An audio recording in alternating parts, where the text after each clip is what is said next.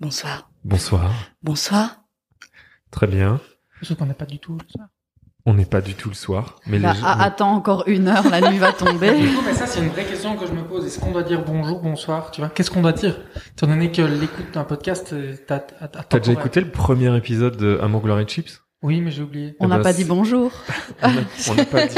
du coup. Il s'appelle effectivement, on n'a pas dit bonjour, mais euh, on dit les trois en fait. Bonjour, bonsoir et, Bon et, après-midi. et je sais plus. mais on dit tout parce qu'on s'était posé cette question-là. Ouais, ouais. On Ça a est- été le week-end. Bah, moi, oui, je, je crois. Tu te souviens de ce que t'as fait? Attends, oui, j'ai lu. Ouais. Ah oui. En fait, les gens vont croire parce que le, les derniers épisodes, j'ai fait ça aussi. euh, Qu'est-ce que t'as fait ce week-end? Euh, Et j'avais regardé, j'avais fini une série Ah ouais, et c'est je- que j'avais recommandé après. Et là, j'ai lu. Et je, peut-être que je le recommanderai après. Ouais, peut-être. peut-être. Et euh, j'ai lu et j'ai profité de ma maison. Et c'était super. Bah ouais, je crois bah que ça va être mes week-ends euh, pendant encore un petit temps, euh, des week-ends un peu tranquilles. Alors, on a entendu discrètement ta voix, mais donc euh, Daphné, Bonsoir. tu es, tu es avec nous ce soir ou ce matin ou aujourd'hui en tout cas. Et, euh, et toi, t'as fait quoi ce week-end euh, C'était cool? Eh bien, je suis allée à Ninglispo. Oh, Ah, toi, tu dis Ninglispo. Moi, Comment ça se dit Ninglispo. Eh ben voilà, nous Ninglinspo on dit Ninglinspo. Ah bon? Et ouais. Mais de quoi ça s'agit? Moi, je ah, sais pas voilà. du tout. Ex- C'est une randonnée dans les Ardennes. Ah. Voilà, très charmant. Tout à fait. Euh, c'est un nom à, à dormir debout, Ninglispo, quoi. voilà. Et le. Ninglispo, c'est le seul courant torrentiel de Belgique. Et ouais. Ça, tu le savais? Ah. On en apprend tous Voilà. les Je suis jours. même pas sûre que je le savais. Et donc c'est pour ça qu'ils ont fait une petite randonnée autour parce que c'est plutôt euh, bucolique. Tout à fait. Donc voilà, week-end de kiff euh, randonnée quoi. Week-end randonnée et Ouais. le dimanche, euh, je n'ai rien foutu. C'est très bien. Si j'ai posté des vêtements sur Vinted. Ah bah voilà. Voilà. Bah si tu veux, on peut mettre le lien hein, dans la description. Et Maureen? Euh, moi, je, en fait, le truc, c'est que là, vraiment, je sais plus ce qui appartient au week-end et à la semaine. Ah oui, Donc, vous dire ce que j'ai fait ce week-end, euh, c'est flou. Je, c'est flou. Je ne sais pas. Ouais. Certainement euh, me perdre dans les méandres de YouTube, Mm, mm. très probablement. Ouais. Et un peu de lecture. Ah si, j'ai rangé chez moi. Ah Voilà. bien, Pour la euh, 18e fois depuis le confinement, puisqu'il y a un peu que ça à foutre. Ranger Ouais. sa maison. voilà, ma maison est super rangée. Ok. Et toi, Damien? Eh ben moi j'ai dérangé ma maison. Oh waouh Ouais ouais. Elle est bah d'ailleurs euh, Benjamin l'a vu ce matin parce qu'il est venu me chercher chez moi. C'est le bazar. C'est le Ça, bazar. franchement, ça va. Ouais. Non, franchement, je trouve que ça va. Non C'est- mais c'est certes un petit peu le bordel, Ouais. mais franchement, ça va. Ben mec, si t'avais vu hier soir, là ce matin en fait, c'est pour ça que je me suis levé à 5h30 ce matin, c'est parce que je savais que t'allais venir me chercher et que t'allais venir une seconde chez moi, j'ai rangé ma cuisine et j'ai lancé un... 5h30 Ouais. Ouais, je... L'heure où vous vous couchez, quasiment. J'ai pas fait exprès, ça m'a, c'est par cycle, parfois je me lève très très tôt et puis parfois je suis dans des périodes où je me lève très très tard et là, par la force des choses, je me suis réveillé à 5h30 et je me suis dit, bah, tu sais quoi, allez, Let's repars start dans... the day. Ouais, on y va. Benjamin vient te chercher, il faut que tu rentres à la maison. Il faut que tu ranges ta cuisine. Donc voilà, moi j'ai dérangé ma, ma- j'ai dérangé ma maison, euh, mais c'était, euh, ça- mais c'est c'est un travail de longue haleine. Hein, ça a pris, ça a pris 7-8 jours hein, quand même. Et puis, euh, puis voilà. Et puis je crois que non, mais j'ai lu aussi, j'ai lu et j'ai un petit peu écrit et puis j'ai écouté des podcasts ce week-end. Ah J'ai- oui, j'ai fait ça beaucoup aussi. Ouais, j'étais tranquille chez moi, j'ai pas bougé. Et euh, voilà, j'avais mon petit jogging confortable et c'était cool. C'est les meilleurs week-ends, Ouais. je pense. C'est les meilleurs week-ends. Très bien. Moi, je porte le même jogging depuis trois jours, je sais pas. Celui que t'as là maintenant Ouais. Ah bah très bien. Il est fabuleux, hein Mais tu dors avec ou pas? Non. Non, Ah, c'est ça. hein. c'est dommage, ça, c'est un peu triché, ça, je Ça, c'est permettre. Ouais, ouais, moi par contre, j'ai gardé le même euh, pantalon euh, pour dormir et pour rester chez moi. Moi, je faisais ça quand euh, j'étais aux études. Ouais. Et euh, on avait des, c'était des études d'architecture, et donc on avait des espèces de longs moments de, de charrette, comme ils disent, où C'est ça. Ah, on les travaillait charrettes. beaucoup chez nous euh, pour faire les plans et tout ça. Et ça m'arrivait de rester des 5-6 jours euh, sans me laver avec le même jogging. Hygiène corporelle euh, zéro, et je n'en avais absolument rien à faire. Parce que je ne parlais à personne, personne ne me voyait, C'est ça, il n'y avait pas encore des zooms et des trucs comme ça. c'est ça. FaceTime n'existait pas, pas de Snapchat, Ouais. on était la liberté. Ben, ouais, Et, euh, et mes parents, euh, ils, ils voyaient cette espèce de masse euh, qui se ça. déplaçait Ouais. dans la maison. Ben là, c'est un peu la même démarche avec même avec les zooms. Hein. Moi, les zooms, je les fais assis du coup. Comme ça, on voit, on voit pas le pantalon. Tu es nu en dessous. Bah, j'ai quand même mon training, mais je veux dire euh, par respect, parce que je voilà, c'est des gens qui ne sont pas dans mon intimité avec qui je zoome. J'ai quand même un beau pull, mais je suis en training en dessous, quoi. Voilà. Ok, j'avoue, hier soir j'ai fait un zoom et j'ai mis du rouge à lèvres juste avant pour faire genre Ah, je pas prends mal. soin de moi et je Et traîne ouais. pas Oui, en oui, oui. training. Pas mal. Mais La voilà. coquetterie euh, Ouais. du Zoom. La coquetterie. Moi, j'ai fait la même chose pour mon petit live euh, Ouais. sur Insta hier. J'ai fait un live lecture. J'étais en pyjama, mais j'ai quand même gardé mon rouge à lèvres. Je Ah m'en ai ouais. un peu remis en me disant tiens, je viens de bouffer des pâtes, ça va pas du tout. Je remets mon petit rouge à lèvres. Pour les auditeurs. Oui, voilà, Mais c'est oui. ça. Pour le public. Mais alors, ce qu'on va faire, c'est peut-être euh, pour euh, parce qu'en fait, on a prononcé ton prénom, mais on ne sait pas. euh, les, les gens ne savent pas euh, Bonsoir. de Qui tu es qui, qui avec qui nous sommes aujourd'hui. Donc, nous sommes avec euh, Daphné Wynne. Tu C'est l'as bien toi. prononcé. Oui. Je l'ai bien prononcé, mais j'ai beaucoup étudié. hein.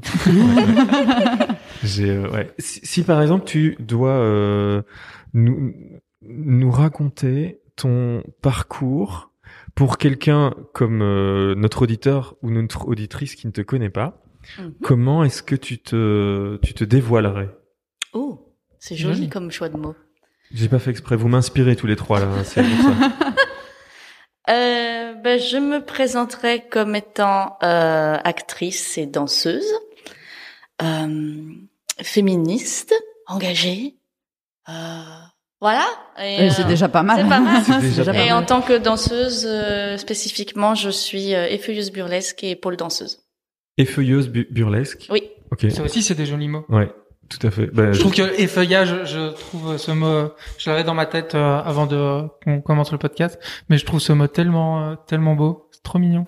Oui, c'est mignon. Et puis, il n'y a pas d'équivalent en anglais en plus. Ah ouais?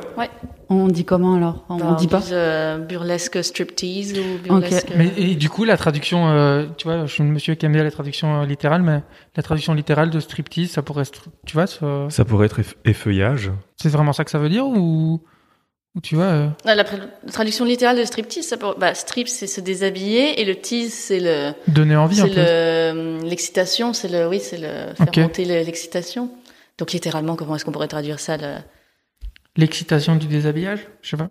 Ouais, mais pourtant un teaser, c'est pas vraiment l'excitation. Bah, Ah bah si, c'est donner envie, Ça quoi, excite la vois. curiosité. Ça excite la curiosité, effectivement. Que ce serait pas le- attiser tu Ouais, vois, mais c'est ça, c'est le mot excitation est un peu galvaudé.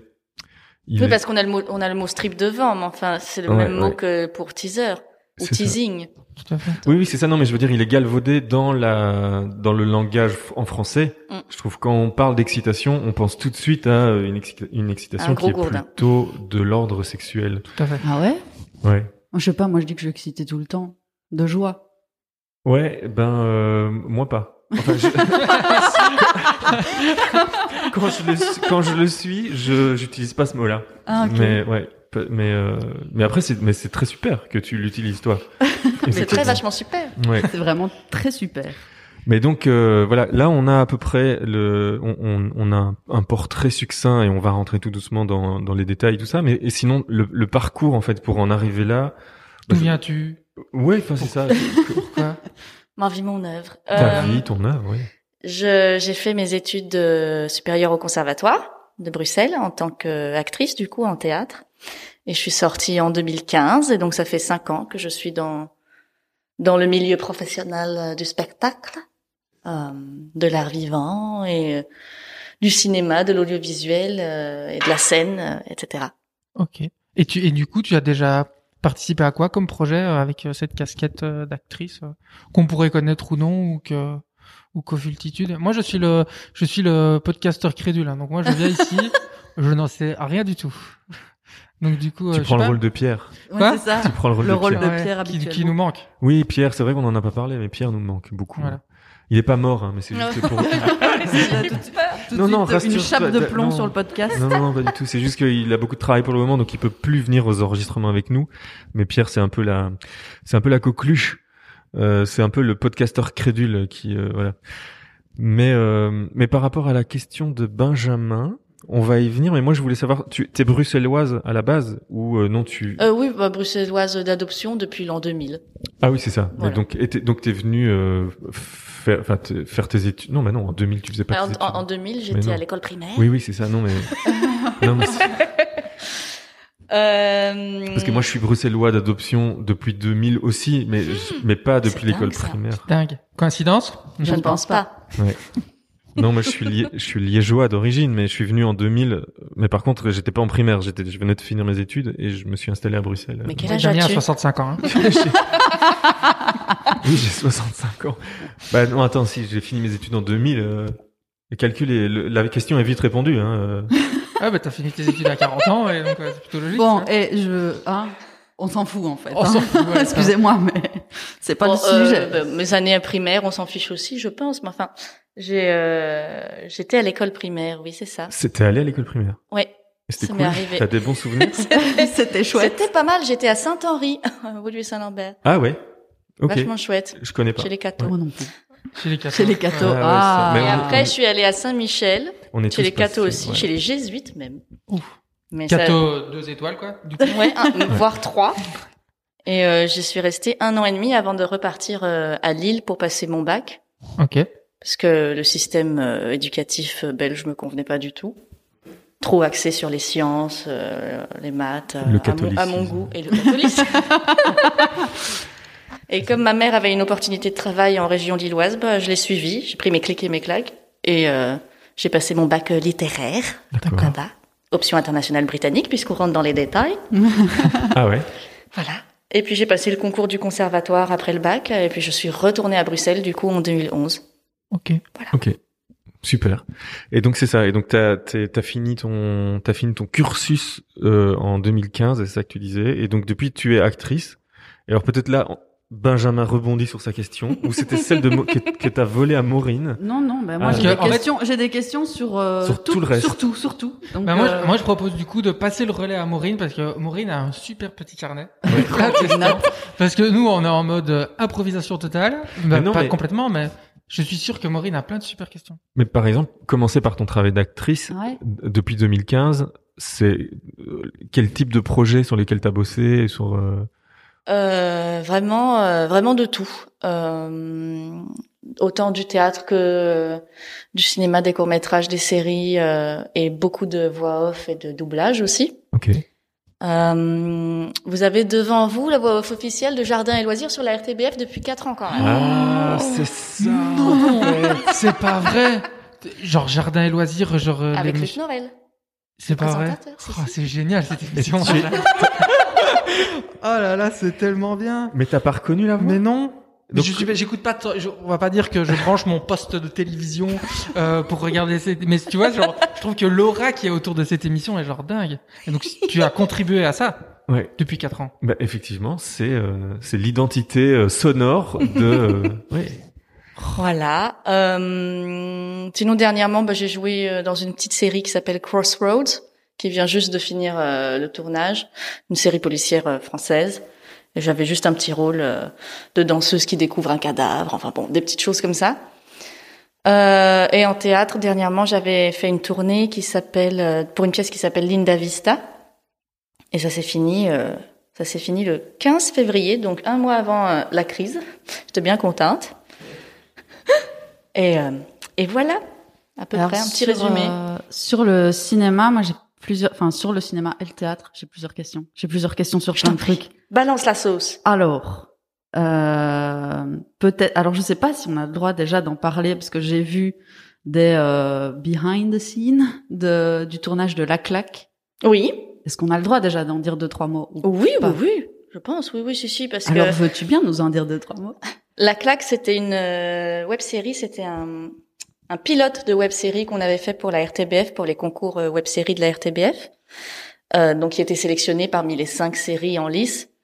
Ben, comme on n'a pas euh, remporté le prix, euh, on peut en parler tout à fait, me semble-t-il. Mais vous allez quand même, la, la- la série va quand même se faire? On va essayer de la faire quand même. Bon, Ouais. ça va prendre un peu plus de temps que prévu, hein, peut-être un an euh, ou deux d'ici. Donc le behind the scene qu'on a vu, c'était le making of que vous avez C'était le proposé. pilote. Enfin le pilote que vous avez proposé. euh, Oui, à la RTBF. Ok, d'accord, et qui n'a pas été pris. Ouais. Mais donc ce pilote-là, vous allez pas pouvoir l'exploiter. euh, Euh, ça, c'est encore en, en questionnement, mais en tout cas, euh, la RTBF n'a pas été hyper euh, négative non plus dans ses retours. Elle avait été plutôt encourageante euh, dans l'idée que euh, il fallait améliorer telle ou telle chose et prendre telle ou telle direction, mais on a bon espoir de quand même euh, Mais je veux dire l'exploiter pour vous, même sans la RTBF. Oui, c'est ça. dire que c'est le premier épisode et que vous continuez. autofinancer, là. etc. Ouais, enfin, je pense que c'est pas une série qui coûte très cher non plus, Ok. et donc il peut quand même se faire euh, de façon professionnelle euh, avec peut-être une aide ou pas de la RTBF euh, à- après coup, mais Et donc ça consiste en quoi la claque euh La claque, c'était, c'est une série qui parle euh, du, qui se passe pendant le premier confinement. Et euh, un des voisins de- d'un immeuble s'est suicidé. Et euh, une des nanas qui habite là, elle est slameuse et elle décide, elle est vraiment très affectée par le suicide de son voisin et décide de faire une espèce d'activité entre voisins euh, pour parler du deuil, de comment ils ont géré euh, cette nouvelle et euh, de faire un exercice, un atelier slam avec chaque voisin. Et donc on a vraiment des personnages très différents et chaque épisode est concentré sur un des personnages, comment lui vit le deuil de cette personne et dans sa vie quels ont été ses, euh, ses défis et euh, les choses que ce personnage a traversées. Et donc euh, à la, la finalité de chaque épisode, c'est le slam du personnage et ce qu'il va raconter euh, voilà, donc c'est une espèce de tragicomédie euh, feel good sur un thème qui n'est pas forcément très joyeux, Ok. Mm. Le deuil. le deuil. Très bien. Mais c'est bien parce que d'exploiter des thèmes euh, qui ne le sont pas euh, ou peu. Bah oui, c'est vrai. Ça me fait penser au, au podcast de, de Taous. Ah oui, Mortel. Mortel. Oui. Je sais pas que tu connais, Daphné? Qui ça? Taous Merakchi. Taous Merakchi, elle a un podcast euh, qui s'appelle euh, Mortel et qui parle justement de la mort. euh, Donc c'est des épisodes, je Oh, pense que c'est wow. mensuel ou un truc comme ça. Ah mais tout est sorti là donc je ne sais pas. Ah, c'était une saison et tout a été. euh, Ouais. ouais, ouais. Et donc voilà. Et ça parle. Ouais, Très donc euh, c'est plusieurs, enfin, plusieurs angles différents et ça parle de la mort. euh. Et là, il y a un- une version bonus en livre qui est sortie avec euh, un peu une synthèse des podcasts plus du contenu bonus. Ben, on mettra le lien parce que parce que c'est c'est bien. Donc c'est une euh, autrice française. Ah bah oui, ça voilà. m'intéresse. qui fait des choses très qualitatives. Oui. Et, euh, et du coup, pourquoi s'appelait la claque? Il y a une raison particulière ou pas forcément? Bah parce que euh, non, c'est la, la claque justement euh, euh, provoquée par ce suicide et provoque et qui et le tremblement de terre entre guillemets euh, qui s'ensuit par rapport à tout ce que ces personnages décident de libérer et de partager sur eux quoi. Ok.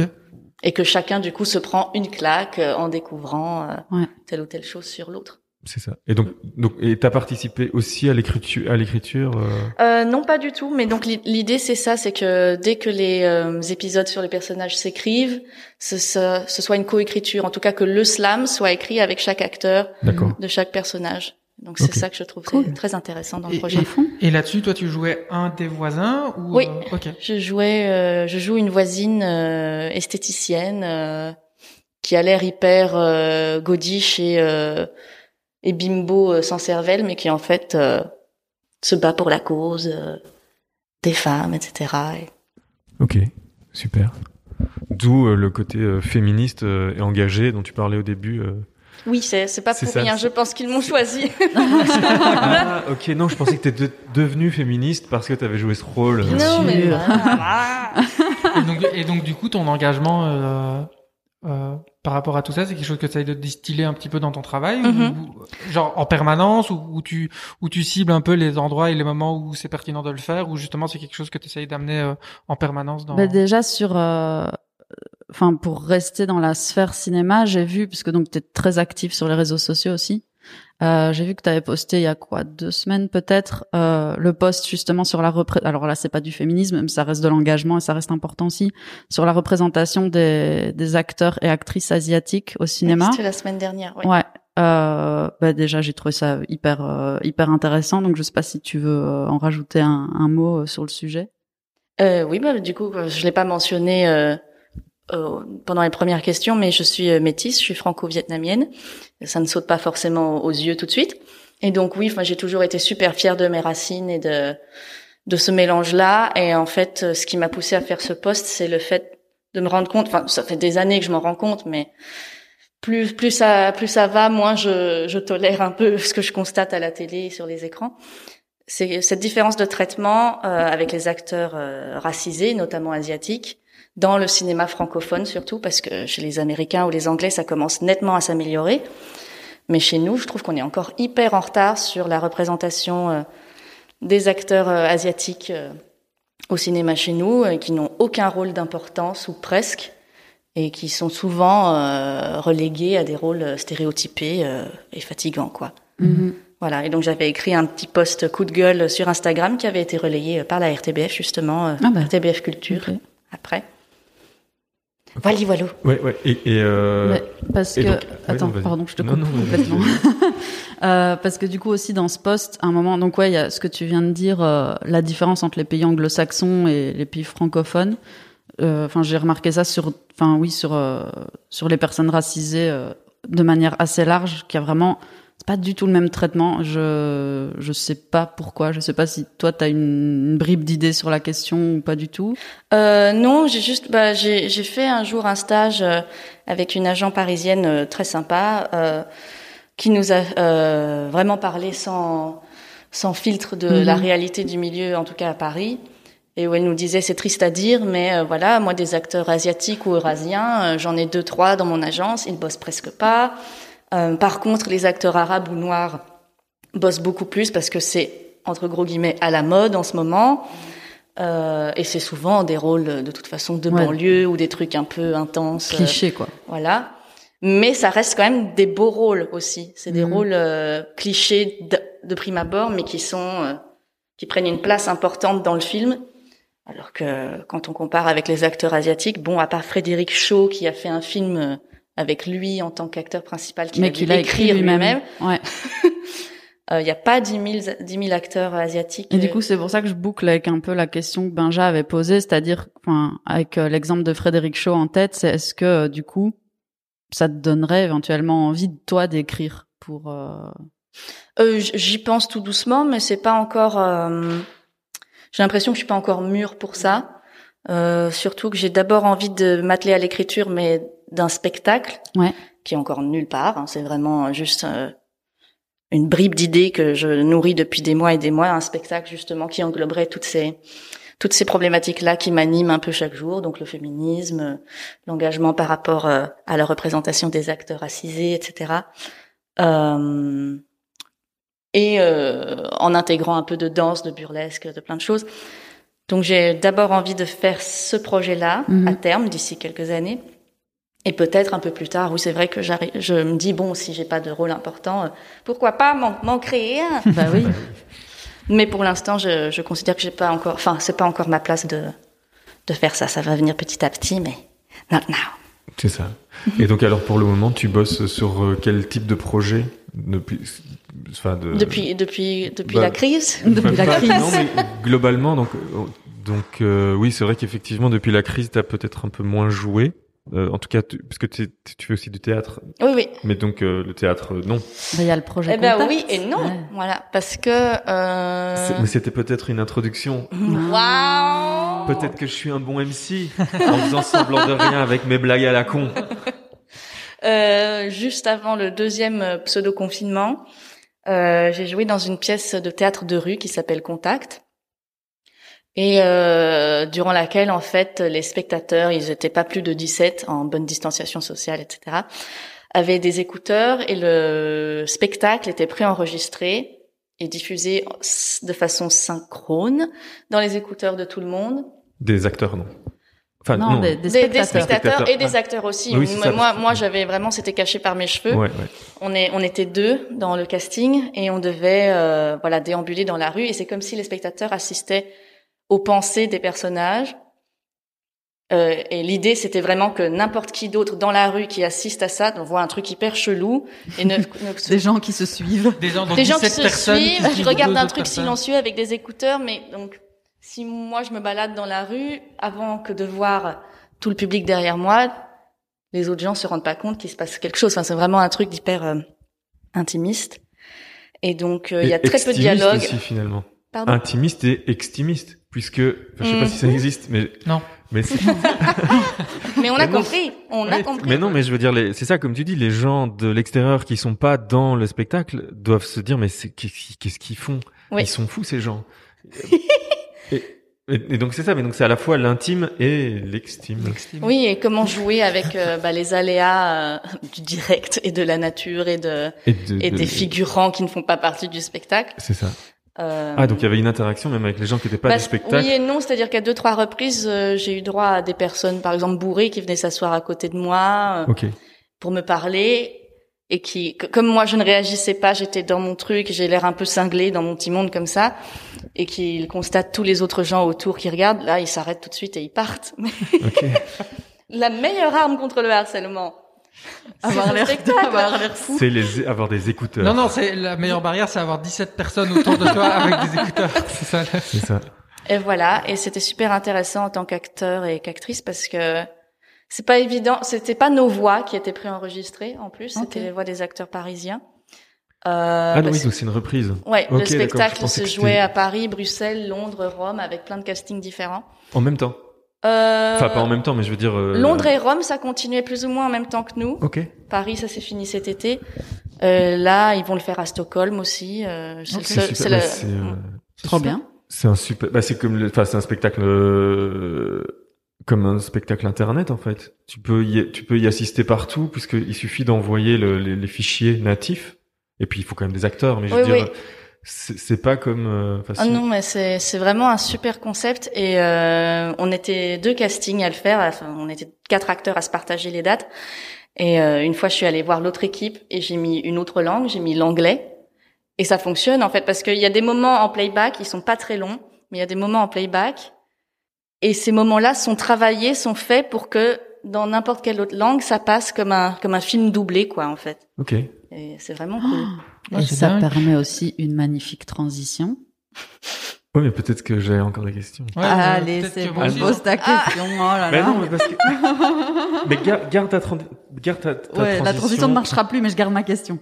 Ok, mais euh, bah, je réintroduirai ton introduction. Fantastique. ton- ouais.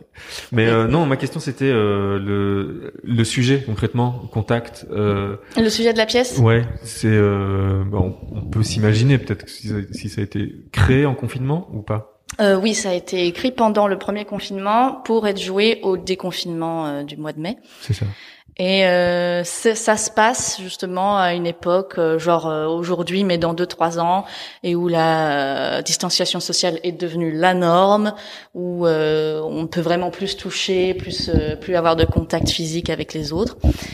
Et euh, mon personnage Sarah a, a perdu son père. Donc euh, on- assiste à voilà une nana un peu mélancolique euh, qui se promène et qui rencontre un mec un peu relou qui vient s'asseoir à côté d'elle, lui parler alors qu'elle a pas envie, etc. Et en fait, elle se rend vite compte que c'est pas un mec euh, normal et c'est, bon, c'est un peu euh, gnangnan dit comme ça, mais c'est son ange gardien en fait, voilà. Qui est venu- Spoiler. Voilà.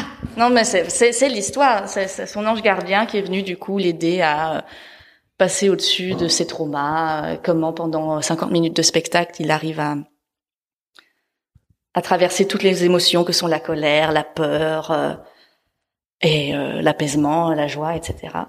Et comment c'est, euh, oui, comment comment on peut guérir de ce Mhm. genre de d'émotions en, en très peu de temps. Voilà, c'est l'histoire du ça. du spectacle. Et donc là, c'est vraiment du, du coup de l'acting par le corps, quoi. Oui, parce que la difficulté, c'était aussi d'anticiper, c'est-à-dire qu'il y avait une véritable chorégraphie entre guillemets. On était libre, hein, de, il y avait quand même un espace d'improvisation, mais euh, beaucoup de mouvements étaient arrêtés sur tel ou tel moment de la bande sonore, parce que Mhm. par exemple, on entend un frottement de droite à gauche, ça veut dire que je, de- je dois anticiper prendre mon bras pour le frotter de droite à gauche, parce que ça fait un bruit comme les cheveux derrière la tête, etc. Et les auditeurs entendent ça et je dois faire ce geste en même temps que le son. Donc savoir que ah, c'est le moment où je dois passer. Voilà. Et ça, c'était vraiment assez euh, intense et mathématique à mettre en place. Ok, parce Ok. qu'on a mis les, les spectateurs sont un peu dans la tête. Dans la tête, Ok, oui. d'accord. Et donc c'est pour ça qu'ils entendent les bruits de cheveux. Ils entendent les etc. bruits, ils entendent les pensées, ils entendent les petites chansons qu'on a dans la tête parfois. Enfin, c'est vraiment euh, assez atypique. Oh, c'est trop bien. Et ça, vous allez le refaire ou pas? Euh, ben, on a coupé, euh, on a dû annuler eu la dernière semaine de représentation qui devait avoir lieu là la semaine qui vient de s'écouler. Ok. Euh, et s'il n'y avait pas eu la crise, on aurait dû euh, prolonger aussi.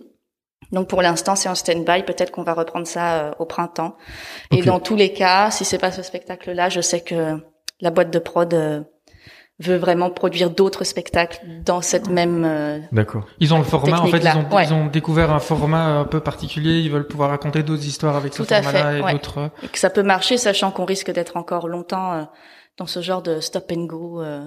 Oui, et Avec puis, la tu- culture, puis au-delà de ça, c'est que tu peux parler de plein de choses, euh, être dans la tête des gens. Mm. et pro- C'est un, c'est un- une autre façon de faire du, du spectacle vivant et du spectacle de rue euh, par extension. Tu vois, mais Mais moi, j'allais carrément dire, c'est une autre façon de faire du podcast. Parce que, True. mais non, mais parce que là, je suis en train de me dire, donc, ok, il y a, euh, donc, c'est pas du tout pour euh, minimiser le travail de l'acting, puisque ça a forcément une valeur ajoutée. Mais vu que tout se passe au niveau du son et de l'audio, ben, peut-être que simplement, en fait, les fichiers audio pourraient être mis à disposition du public et euh, ils peuvent l'écouter de chez eux pendant le confinement. Oui, comme une espèce de roman, euh, de roman audio. Une fiction audio. livre audio. euh, ouais, ouais, ouais. Mais là, vraiment, l'idée, c'est, c'est de se démarquer du livre audio par le fait que ce soit un spectacle audio. Mhm. Et, euh, et je pense qu'on peut pas se passer des acteurs dans cette euh, cette dynamique-là parce que, je veux dire, il y a des moments où je pleure quand même dans la pièce. Ah oui, alors là, C'était intense. je comprends, je comprends. Et euh, petite anecdote du coup que j'ai racontée à très peu de monde. Euh, le jour de la dernière, et c'était vraiment le, la dernière, on jouait trois fois par jour, donc c'était l'ultime représentation. Mes écouteurs se sont coincés euh, sur le banc sur lequel j'étais assise. Donc je me relevais, ça coinçait, et, je me relevais, ça recoinçait, et en fait ça a détaché mes écouteurs qui étaient coincés derrière euh, ma veste, et donc je n'entendais plus le spectacle. J'étais genre en grosse panique et j'ai- voulu augmenter le son à, à mort pour avoir peut-être percevoir des petits des petites bribes de son dans je n'entendais rien. Pendant un quart d'heure 20 minutes j'ai vraiment joué euh, à l'aveugle avec euh, euh, l'acteur en face. Et heureusement que je connaissais et que c'était la dernière. Que je savais que quand il faisait ça ça voulait dire qu'on était à tel moment etc et à un moment donné juste après la panique qui a quand même duré 20 minutes j'ai décidé d'enlever mes écouteurs de mon téléphone pour mettre mon téléphone en, en haut-parleur, quoi. Comme tout le monde avait ses écouteurs Mhm. Ah oui, oui. et n'entendait pas mon téléphone, je me suis dit bon. Mhm. Mais pendant 20 minutes, c'était vraiment la grosse panique. Et du coup, tu l'as joué combien de fois au total? Euh, on l'a joué trois fois par jour et on jouait environ euh, trois fois par semaine, Ça fait neuf. environ neuf fois, voilà, neuf fois Bravo. par semaine environ. euh. Inspecteur mathématique ici. Et la première date, c'était mi-octobre, Ok. le 14 octobre. Ok. On, on a joué du 14 octobre au au 30, attends, c'était quoi? Au 1er novembre. Ah oui, je croyais qu'il y avait déjà eu un au déconfinement, donc genre vers juin, je crois qu'il y avait déjà eu des. des Euh, oui, mais pas nous. C'était l'équipe française Ah oui, du c'est coup ça. à Paris. Ok, ouais, ouais, d'accord. Ok, bah c'est super. Donc Très beau là, projet. on était sur du de l'acting de corps, mais il y a aussi l'autre pendant que tu as vite fait. Euh, euh, non, je parle. J'ai fait un signe de tête vers toi, mais que tu as vaguement euh, cité. C'est euh, du coup l'acting juste par la voix, parce que tu fais des doublages. Mhm. Ça, c'est un truc qui me fascine. Le doublage d'animé. Franchement, ça me fascine. D'ailleurs, j'enverrai le podcast à Marie, qui est une, une autrice française, et en fait, c'est elle qui euh, écrit le, le, le, le, le- le- la traduction de Family Guy. Vous voyez la série Family Trop Guy bien. Bah, elle, elle écrit les blagues. Oh là euh, là. Elle écrit les, elle traduit les blagues Waouh. euh, pour Family Guy. Elle est traductrice. C'est fou. Traductrice de blagues. oui, Ça, et en plus de ça, mais, Mais je elle- voulais faire ça moi avant. eh ben, je te mettrai en contact avec euh, avec Marie, c'est Maricos, et euh, et en fait, il y avait un truc dingue. Je vais essayer de retrouver le lien. Quand tu écris des traductions, en fait, tu as euh, une espèce de de code euh, graphique de la forme de la bouche, Oui, et donc tu dois écrire des mots qui euh, doivent peu- doivent rentrer dans la forme de la. doivent rentrer dans la forme de la bouche. Donc par exemple, si tu as le mot en anglais, je sais pas moi, hole, bah ta bouche elle fait une espèce de rond hole. Mm. Bah si tu dois trouver un mot trou, mais où là bah, là t'as de la chance parce que quand tu dis trou, t'as à peu près la même forme de bouche que quand Oui. tu dis hole. Mais enfin tu vois un peu ce que je veux dire. Mm, mm. Et donc voilà, et ça c'est absolument dingue. Et en effet, ça, moi, j'étais plus fasciné par le côté euh, écriture graphique de la forme de la bouche, mais je t'ai encore une fois coupé. Non, Donc, mais pas du tout. Mais ça rejoint du coup ce que je disais sur le spectacle qu'on pouvait mettre en italien, en anglais, en français, et euh, et que peu importe la langue dans laquelle on le mettait, ça collait avec les acteurs qu'on voyait en face, comme dans un film, quoi. C'est ça, ouais, ouais. ouais. Ça a vraiment été étudié pour. Mais du coup, avec cette histoire de langue aussi, il n'y a pas des langues, tu vois, des, des films qui sont filmés dans certaines langues. Et si tu veux les traduire en français, tu peux pas du tout te faire un doublage parce qu'en fait, les, justement, la forme de la Ah, bouche des mots, pas. par exemple, en, je crois que le finlandais ou les langues euh, nordiques, tu vois, ont ce problème-là. Tu peux pas les traduire en français parce que tu Ils- trouveras ils ont des quasi se jamais. quoi. Tu vois, Ils tu pourras pas jamais les- synchroniser. Je- Peut-être que c'est faux. Ils ont pas les mêmes bouches. Mais je crois qu'il y avait un truc Ils ont comme pas les ça. mêmes euh, bouches. Non, c'est pas qu'ils ont pas les mêmes Peut-être, bouches, peut-être qu'ils sur prononcent pas les certaines mots de la langues, même ouais. manière. Ouais, Mais que, je- ce que j'avais découvert aussi, parce que je me suis un peu intéressée à la question, parce que en vrai, ça doit être tellement fun à faire. Tu nous diras si c'est tellement fun à faire. Oui, c'est très fun. Mais c'est qu'en fait, euh, en fonction de la langue originale dans laquelle euh, l'animation est créée, euh, en fait, bon, mettons c'est c'est une production américaine. En fait, t'as d'abord les acteurs anglais qui jouent, qui enregistrent la bande son, et ensuite les les dessins sont euh, finalisés sur leur jeu. Tandis que quand ils arrivent chez nous pour être doublés en français, là du coup, t'as une espèce de de texte du coup qui défile Mhm, euh, mhm. que tu dois suivre. C'est ouais, du Ouais, coup c'est toi qui dois t'adapter. Je connais pas du tout la version, euh, la version euh, anglaise des choses, Ouais. mais euh, je sais que chez nous, euh, il y a deux façons de faire. Soit effectivement c'est une euh, une bande euh, en dessous qui passe avec euh, les sous-titres Mhm. et euh, une ligne rouge qui dit, euh, qui indique À que ce c'est le mot qui est prononcé à, à tel moment. Euh, ou bien, euh, je fais souvent ça aussi avec un autre studio. C'est de la lecture à vue. On, a, on lance le, on lance le film ou la série. Je vois la phrase.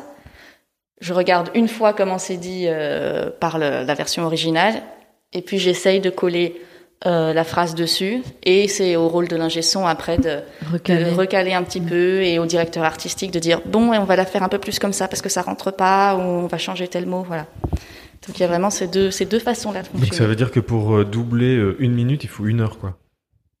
Euh, non, pas une- J'exagère. je, je grossis le trait Ouais. exprès, mais donc effectivement pour doubler. euh, Non, disons en moyenne, je sais pas, une euh, centaine de lignes. Ça prend, euh, ça prend une après-midi ou une matinée ou une donc, demi-journée. mais une centaine de lignes, ça équivaut à, en, en minutes. Tu vois, par Ah, ça, exemple, je- un épisode de 20 minutes. Pour le faire en entier, il te faut une après-midi, quoi. Euh, oui, mais euh, top, top, top, top. non, parfois on fait deux trois épisodes en quand c'est des petits Ouais, que épisodes de son 20 rôle. minutes. Enfin, tu vois, ça, elle fait un rôle, elle fait pas Voilà, et, et c'est juste mon rôle et euh, Oui, tout vrai. est euh, et parfois une ligne c'est juste un c'est Ouais, ouais. l'onomatopée donc euh, ça. Mais tu le fais bien, en tout cas. Ah, c'est un métier, hein. Ouais. Et, euh, et du coup, tu as, tu as doublé quoi ou qui ou euh... Je double pas mal de produits pour euh, Studio 100, qui est un studio euh, flamand qui a fait euh, Maya l'abeille, et Mindy tout ça. tout ça. Ouais, voilà. Ma- Maya l'abeille, c'est belge. Oui, Oui. là, c'est, bah, c'est un studio C'est belge. Studio 100. Ouais, c'est euh, Ok. Plopsaland et tout ça. Oui, hein, c'est oui, oui, oui. Ah, Donc je travaille très régulièrement avec eux et du coup ils ont fait des gros films euh, dernièrement, euh, Blinky Bill et c'est le koala, le petit koala Blinky. Bill. Je sais pas si ça te dit quelque chose. Bah, pas- je- non, je- j'en connais certains, mais je les connais pas encore tous. Euh, Il y a eu Blinky Bill, il y a eu Nils Holgersson et là ils ont fait euh, un film qui s'appelle 100% loup qui devait sortir à Halloween mais du coup ça a été décalé. Et c'est vraiment des, des gros films en 3D à destination des enfants qui sortent qui sortent au cinéma quoi. D'accord. Euh, et sinon, oui, des petites séries par-ci par-là. Euh, J'ai mon showreel de doublage. euh, je pourrais vous passer le lien si ça vous intéresse. ah, carrément, Ben, carrément. on, on va le mettre dans la description du podcast. Les gens qui sont intéressés peuvent aller le voir. Ouais. Mais il y a des, enfin, dans, dans, dans le doublage, il y a des, du coup, euh, enfin, il y a des gens qui deviennent hyper euh, connus ou reconnaissables. Mhm, En mhm. tout cas, euh, enfin, il y a la voix de Bruce Willis, euh, tu Ouais, vois, qu'on reconnaît tous. Enfin, Qui fait aussi les furets dans la pub, je sais pas quoi. euh. Ouais, ils sont réutilisés après. euh, et d'ailleurs, je pense que la voix de Bruce Willis, je pense que le gars qui faisait est décédé il y a pas très longtemps. Il faisait aussi des doublages pour des émissions euh, un peu, pas, je vais pas dire nul, mais si je peux le dire, euh, de TF1, genre euh, quatre mariages pour une lune de miel et tout ça. Ah oui, oui, juste. Moi, j'adorerais faire ça, c'est mon rêve. Oui, moi j'adore. Adore, moi j'adore ça. Mais, Doubler euh, une télé-réalité, ce serait tellement génial. Ouais. Genre celui qui fait la voix dans Love Story ou dans Secret Story, c'est, enfin, il a, il a une, il a un timbre qui est hyper reconnaissable, tu vois. Mais... Alors moi, je me suis toujours posé la question de savoir, donc cet acteur-là qui fait la voix de Bruce Willis, qui est en fait le même qui fait la voix de, euh, je pense que c'est Buzz l'éclair, et qui fait la voix de, euh, C'est, euh, allez, l'arme fatale, c'était Mel, Mel Gibson. Gibson, Danny Glover, Ouais. Danny Glover. Il fait la voix de Danny Glover. C'est possible. Bruce Willis, Buzz l'éclair. Imagine un film avec les trois. S'il y a un film avec les trois, et qui- Mais ils ont pas toujours la même voix. Enfin, tu vois, genre par exemple Bruce Willis, moi j'ai déjà vu parce que on regardait beaucoup ces films-là dans les années 90 quand on était petit et tout, et donc pour moi Bruce Willis il a une voix. euh, donc si je quand je l'écoute en version originale, je trouve ça hyper bizarre. C'est pas lui. et il y a des fois des films qui sont doublés où c'est pas sa voix. Tu sais, parfois quand tu euh, Et c'est quand ça, tu- mais donc pour quand tu télécharges un vieux screener un peu pourri euh, Et que t'as la version québécoise. Et t'as la version québécoise, t'étais là et tu te sens complètement floué, t'ont mis une autre personne. Mais Mais c'est ça, mais donc il y a vraiment une identité de cette voix quand on les, euh, bah, parce qu'on on les a vus à, Ouais, tout à fait. quand on regardait les films doublés. Et euh, je sais pas, il se passerait quoi si, euh, si- bah, un- Euh, Allez, bah, il toucherait le gros acteur. Ouais, j'allais dire, il aurait un super cachet. mais oui, mais ça ferait bizarre d'avoir deux acteurs qui se parlent et qui Mais- ont la même voix, quoi. Mais par contre, euh, il y a, ça arrive souvent que pour un, un même épisode ou un même film, des act un acteur ou une actrice fasse plusieurs voix. hein. ouais. Ah. Dans Dragon Ball Peut-être Z, pas deux voix qui se qui se qui se parlent, mais euh, tout au long. Enfin moi, en tout cas, j'ai déjà fait plusieurs plusieurs, petites voix dans un même euh, dans une même série, dans un même. euh, Donc là, tu pourrais faire la fin de l'épisode avec une autre voix. euh, oui, mais enfin bon, je fais pas ça sur commande. Mais non, mais je pense qu'il y avait aussi dans Dragon Ball Z.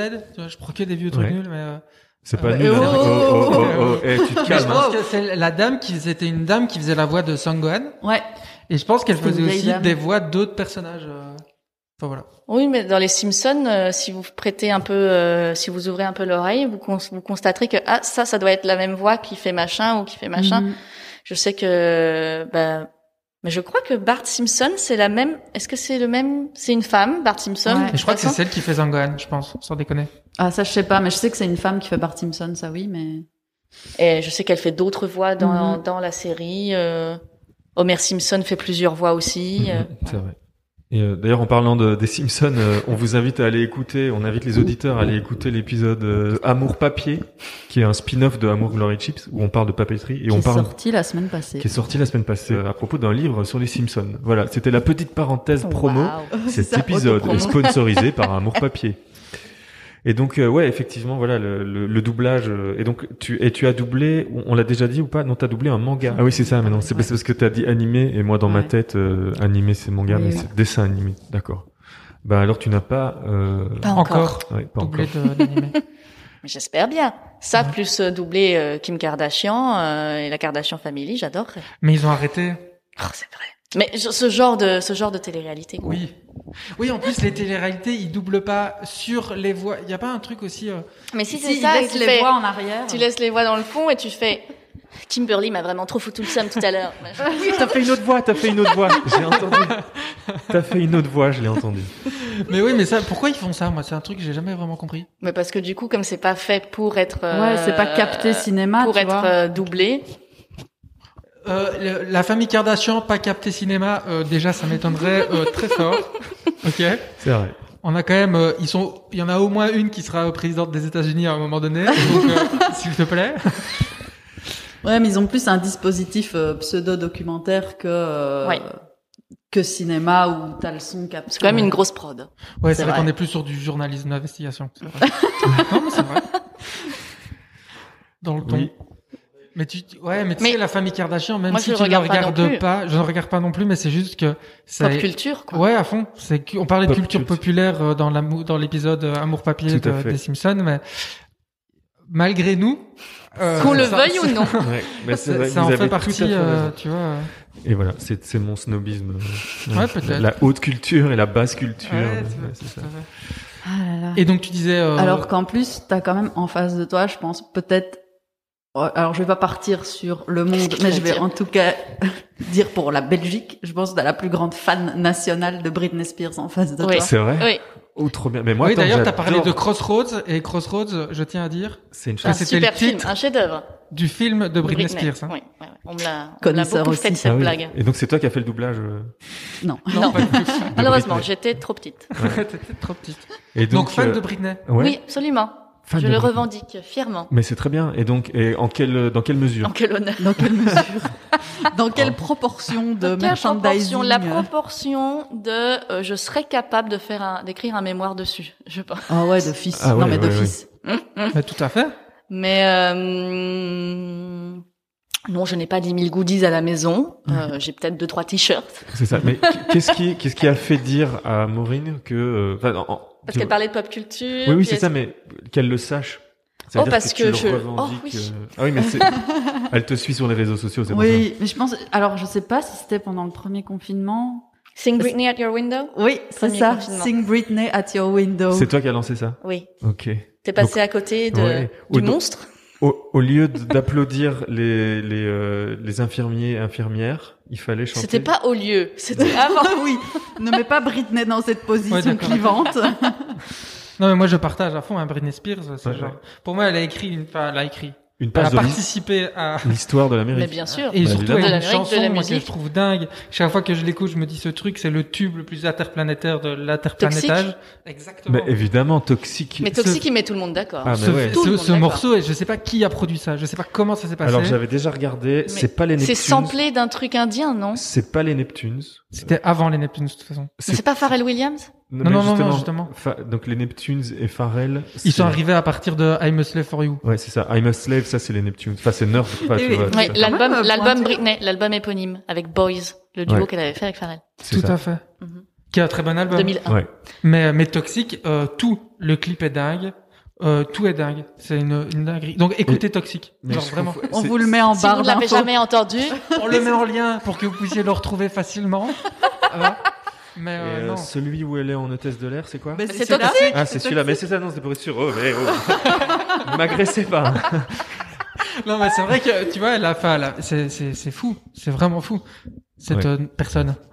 Ouais, Et je crois pour, que c'est fou pour ce qui moi, lui j'ai, en- maintenant. j'ai encore eu cette discussion avec une copine il y a deux trois jours où elle euh, se moquait gentiment de moi, mais elle me disait bon alors sérieusement, euh, Britney, euh, est-ce que est-ce que c'est Britney ou Christina qui euh, a euh, Ah.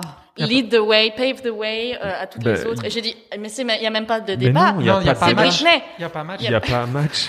Parce que parce qu'elle me disait oui mais Dirty par exemple de Non, y a Christina pas Aguilera. match. Dirty c'était extraordinaire, mais Dirty c'était en 2002. I'm a Slave for You c'était en 2001.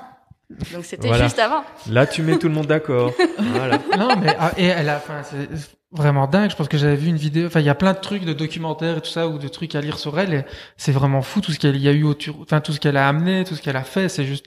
Enfin, elle a eu beaucoup d'échecs aussi, genre son spectacle à Las Vegas. Je pense que ça a été un peu un four et tout. Pas mais- tant, pas tant pas que tant ça. hein. ça. Peut-être à la fin, mais pas. Franchement, c'était quand même assez euh, rentable. Hein. Mais euh, euh, qu'est-ce que je pourrais dire Qu'est-ce que je voulais dire d'un peu sérieux sur Britney? C'est que je pense qu'elle a vraiment été victime de son. Allez, c'est la starlette sacrifiée sur l'autel Mhm. de de l'Amérique et qui malgré, enfin, Ouais. malgré tout, euh, on l'aime ou on la déteste, mais c'est un symbole avec un grand S, quoi. De Mais 10 000, c'est surtout toute la, enfin vraiment la période, de un peu la descente aux enfers, mais du coup qui a été médiatisée parce que paparazzi et tout le bordel, où elle était vraiment dans une détresse et elle se prend encore par au-dessus un shitstorm incroyable. Et en fait, ben maintenant, je pense, j'espère qu'une grande majorité des gens se rendent compte que c'était pas ok en fait parce que ça, ça adresse aussi la question de la santé mentale et toutes ces choses-là. Ouais. Alors que à l'époque, c'était tout à fait ok de se foutre de la gueule de Britney et, euh, enfin c'est assez tragique quoi. Ouais, quand y ouais, penses, c'est- enfin, on se met à la place, on va pas les plaindre non plus de leur succès et tout ça, mais tu te mets à la place deux secondes de, de ce genre de star et tu te dis, euh, enfin, non, une vie normale, euh, jamais quoi. Non. Euh, jamais, jamais, Non, jamais. non, mais jamais. comme tu, quand tu, tu Ouais. as utilisé les super bons mots, tu vois. Elle a été euh, sacrifiée, euh, tu vois, Mm. sur l'autel du showbiz et tout. euh, on en, on, on l'a pas du tout considérée elle en tant que, que personne, quoi. Elle était devenue un produit tellement elle, elle avait un impact sur tout le monde. Et quelque chose de très misogyne derrière ça aussi. Hein. On va Ouais, pas, on va, on va utiliser les mots. Hein. Mais, euh, mais oui, mais, mais Britney Spears, super. Réécoutez Britney Mm, Spears. Mais je vous conseille vivement un documentaire qui avait été relayé par Arte, qui est disponible sur YouTube. Mais ça fait dix ans qu'il est sorti. Euh, Britney. Faudrait que je vous retrouve le titre exact, mais c'est un documentaire qui la suit juste au moment où elle va sortir Womanizer et tout ça. Donc c'est juste après le rasage de tête. Enfin, c'est un peu la Renaissance, etc. Et euh, c'est un super documentaire de 40-50 minutes où tu où elle parle vraiment de ce qu'elle a traversé ces quelques ces dernières années-là avant de remonter la pente un petit peu et où tu sens vraiment toutes les failles euh, humaines et tout le côté inhumain de la façon dont elle a Mhm. été traitée médiatiquement. Et je rebondis, je passe un peu du coq à l'âne. Par la même occasion, je vous conseille le documentaire sur Paris Hilton sur YouTube. Eh oui, je l'ai regardé. Ah oui, je l'ai pas encore vu, mais je voulais le This regarder. is Paris. Et euh, qui tord vraiment le coup à tout, presque quasiment tous les préjugés qu'on a sur euh, sur Ah. Paris Hilton et qui est Moi, j'ai vraiment eu peur, très j'ai- intense. J'ai vu le trailer de ce documentaire et j'ai eu peur que ce soit un documentaire comme Netflix aime beaucoup faire et on a fait beaucoup il y a pas très longtemps. C'est les documentaires pour euh, redorer, enfin recréer l'image ou tu vois ou refaire l'image de quelqu'un. Bah, tu vois, oui genre et par non, exemple. parce qu'il y a quand même des moments où il y a plein de moments où t'es hyper en empathie pour elle et où tu te dis putain quelle vie horrible en vrai, euh, mais qui n'a pas été montrée euh, Mhm. et, et tout. Mais il y a quand même des moments où tu te dis bon euh, là elle fait un peu euh, soit de sa princesse ou elle, elle dépasse les bornes. C'est c'est pas, enfin c'est quand même assez euh, Nuancé. nuancé je trouve. euh, et puis surtout ça révèle mais vraiment un truc dingue. Oui, oui. C'est en fait ce, ce documentaire, c'est un c'est un prétexte pour euh, défendre autre Ouais, chose. pour qu'on lancer ne une spoilera campagne. pas. On vous spoil Sauf pas. si vous suivez Paris Hilton sur Instagram, vous avez déjà tout. Mais euh, Dans le Ok. doute. ouais, ouais. c'est Le but de ce documentaire, c'est pas c'est pas que parler d'elle. C'est vraiment il y a tout un il y a tout un engagement derrière. Ouais, en fait, c'est c'est pas c'est pas redorer son image, c'est plutôt l'inverse, c'est se servir de son image pour mettre en, en lumière, mettre en lumière autre problème. chose. Ouais. Eh ben, et Eh ben, merci. eh, vous savez teaser, elle a toutes les deux. euh. Non, parce que bon, moi je parlais des, pa- des parallèles avec euh, les documentaires qu'il y a sur Netflix. Par exemple, il y en a eu un sur euh, Taylor Swift.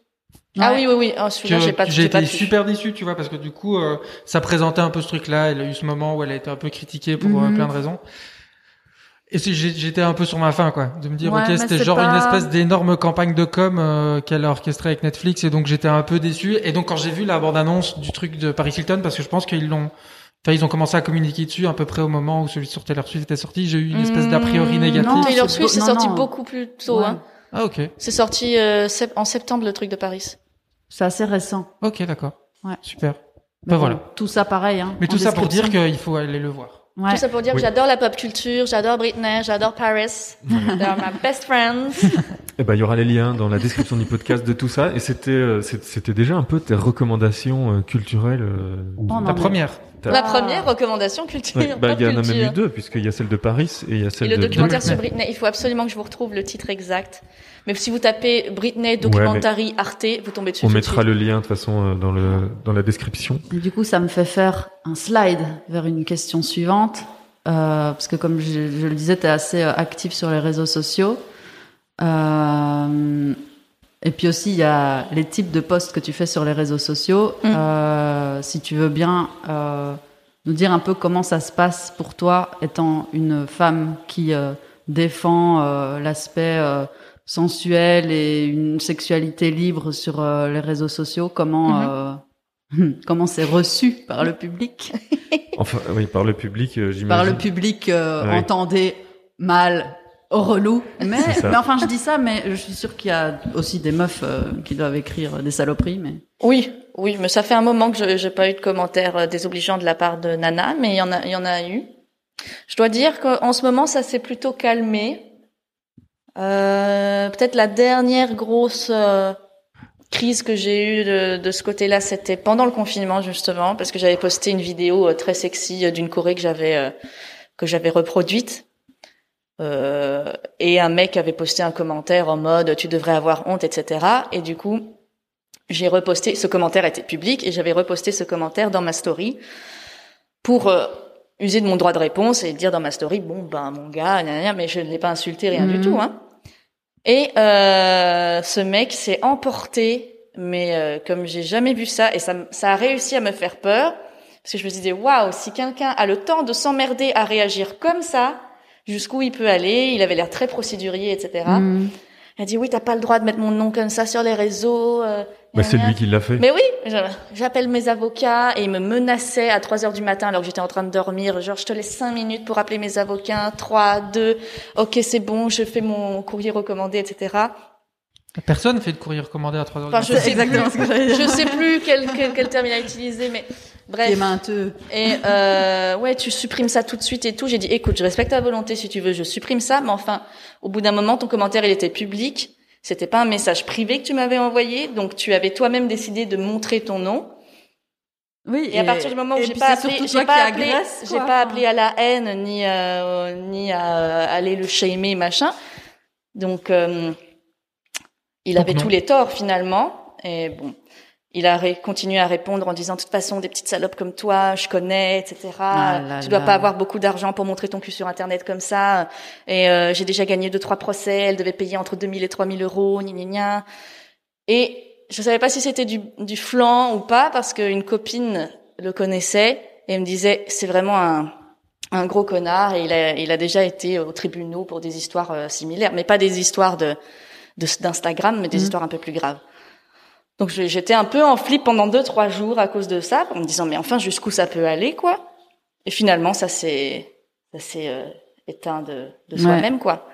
Mais euh, voilà, ça c'était vraiment le dernier gros truc euh, un peu trash auquel j'ai dû euh, faire face. Mais est-ce qu'en commençant, euh, enfin, quand tu as pris la décision, la décision de commencer à poster bah, des photos qui par ailleurs sont des photos artistiques et hyper belles, et du coup que c'est normal de vouloir les partager euh, avec ton audience, quoi. Tu, tu savais un peu euh, entre guillemets dans, dans quoi tu foutais les pieds euh, avec. euh, Bah ça fait euh, ça fait 4 5 ans hein, que je fais ça quand même donc euh, ça a eu le temps de faire son petit chemin et les gens ont eu le temps de comprendre le, le personnage et, et pourquoi je faisais ça et qu'est-ce qui se cachait derrière de plus que de l'auto-kiff parce que évidemment qu'il y a un peu d'auto-kiff mais il n'y a pas que ça. Et euh, donc je crois que je subis un peu moins de d'incompréhension. L'incompréhension vient peut-être surtout encore des gens qui ne me connaissent pas ou qui me suivent pas justement. Euh, donc j'ai pu j'ai pu être euh, victime de ça avant de rencontrer euh, mon compagnon actuel. J'avais eu beaucoup de mal à bah à avoir des relations sérieuses, même si je les cherchais pas forcément, parce que les mecs se disaient euh, sans avoir une discussion préalable avec moi, se disaient que je ne cherchais forcément rien de sérieux, que j'étais euh, un super fantasme à assouvir, euh, et qu'une fois que c'était fait, bah dès que je montrais un peu d'intérêt ou une envie de revoir la personne, c'était tout de suite mais mon Dieu, qu'est-ce qu'elle veut, mettre la bague au doigt ou machin, mais non, c'est pas de ça que je pense euh, auquel je pensais, etc. Voilà, j'ai eu vraiment souvent droit à ça. Et euh, côté féminin, j'avais eu il y a quelques années, deux trois ans, deux ans, euh, une nana, je crois que j'avais fait, j'avais fait un un boomerang un peu ridicule où je faisais semblant de faire une fellation avec ma main comme ça là. Où, le, le truc qui ressort sur la langue. Bref, très charmant. Euh, Une super blague. euh. super, Super blague, blague. moi Oui. j'adore. Parce Putain, que les gens personne ne s'y atteint jamais. Les gens n'ont pas d'humour. Et euh, la nana en question qui me suivait euh, sur les réseaux d'ailleurs me disait mais enfin euh, tu peux pas continuer à dénoncer ce que tu dénonces si c'est pour faire ce genre de blague. euh, gna, Mais- gna. Et, et, et, et lire et quand tu lis des livres sur la fellation, à quoi tu t'attends, etc. Parce que j'aime beaucoup les lectures érotiques, la littérature érotique. Euh, Donc là genre mais enfin shade. Euh, voilà. Et sinon, enfin, je me suis trompée. C'est pas l'histoire du mec sur Instagram euh, pendant le confinement. C'est pas la dernière euh, crise que j'ai dû affronter. Enfin, c'est le dernier gros truc bien trash. Mais euh, plus récemment, euh, dans ma famille, je ne dirais pas où, euh, j'ai euh, j'ai eu droit justement à pas ma famille proche euh, directe, mais bon, j'ai eu droit à des euh, voilà des questionnements sur ma démarche, sur pourquoi je faisais ça, quel était le but. mais enfin, et, et- ces personnes se sentaient directement liées à mes photos, Mhm. alors que rien ne les liait à mon cul qui fait face à la montagne ou autre autre photo euh, élégante de mon feed. Ce serait un super titre de, de livre, Mon cul face à la montagne. Oui, non, parce que c'était une sombre histoire de screenshot qui avait été fait de mon feed de gens que je ne connais absolument pas, mais qui connaissent euh, ces personnes-là de de cette famille indirecte. Et du coup, ça a fait un effet boule de neige et, euh, et directement, ça a été jusqu'à moi. Et mais pourquoi tu fais ça et pourquoi Mhm. machin Et donc j'ai dû j'ai dû me retrouver dans la position où j'ai pris sur moi, j'ai dû me justifier, même si ça me faisait un peu chier, euh, parce que c'est des gens que j'aime et que je respecte. Mais euh, j'ai vraiment eu l'impression de devoir faire euh, mon coming out, alors que c'était pas, pour moi, c'était pas, ça ne méritait pas un tel, Tollé. un tel tollé. Mais enfin, j'entendais, j'entendais leurs ressentis et je, je voulais faire en sorte qu'ils entendent les, les miens aussi, Mhm. quoi. Mais bon, voilà, comme quoi c'est pas forcément euh, hyper évident. Mais en ce qui concerne euh, ma famille directe et mes parents, euh, mon père, ma mère, j'ai eu aucun problème et euh, j'ai eu une chance énorme parce qu'ils sont euh, tellement ouverts d'esprit. Enfin, c'est cette conversation que j'ai eue avec ces personnes-là, je n'ai pas dû les avoir l'avoir avec mes propres parents. Ah ouais, oui. Mm. C'est fou.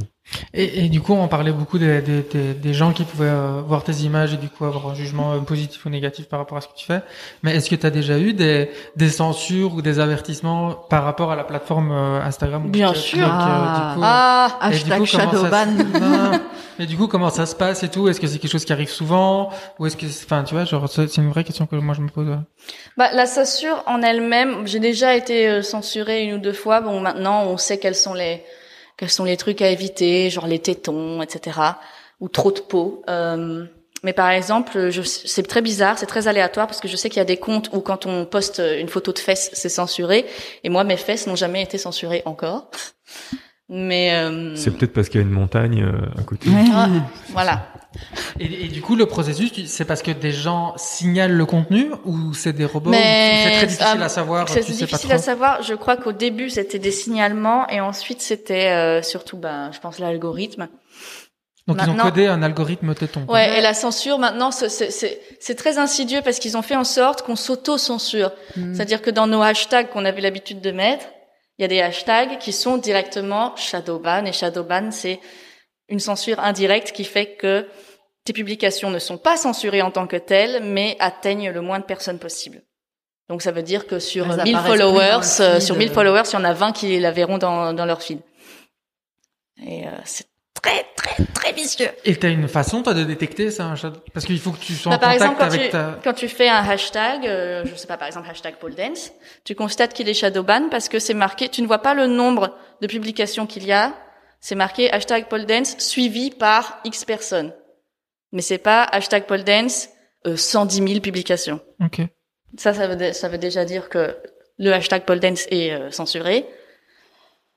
Euh, Donc il y a vraiment pas mal de posts comme ça que j'ai remarqué que bon, peut-être aussi qu'ils sont nuls ces posts, mais Ouais, mais euh, ils ont moins d'impact que ce que je pensais qu'ils auraient pu avoir en termes de visibilité euh, à cause de ce, de ce genre de hashtag ou quoi. Ouais.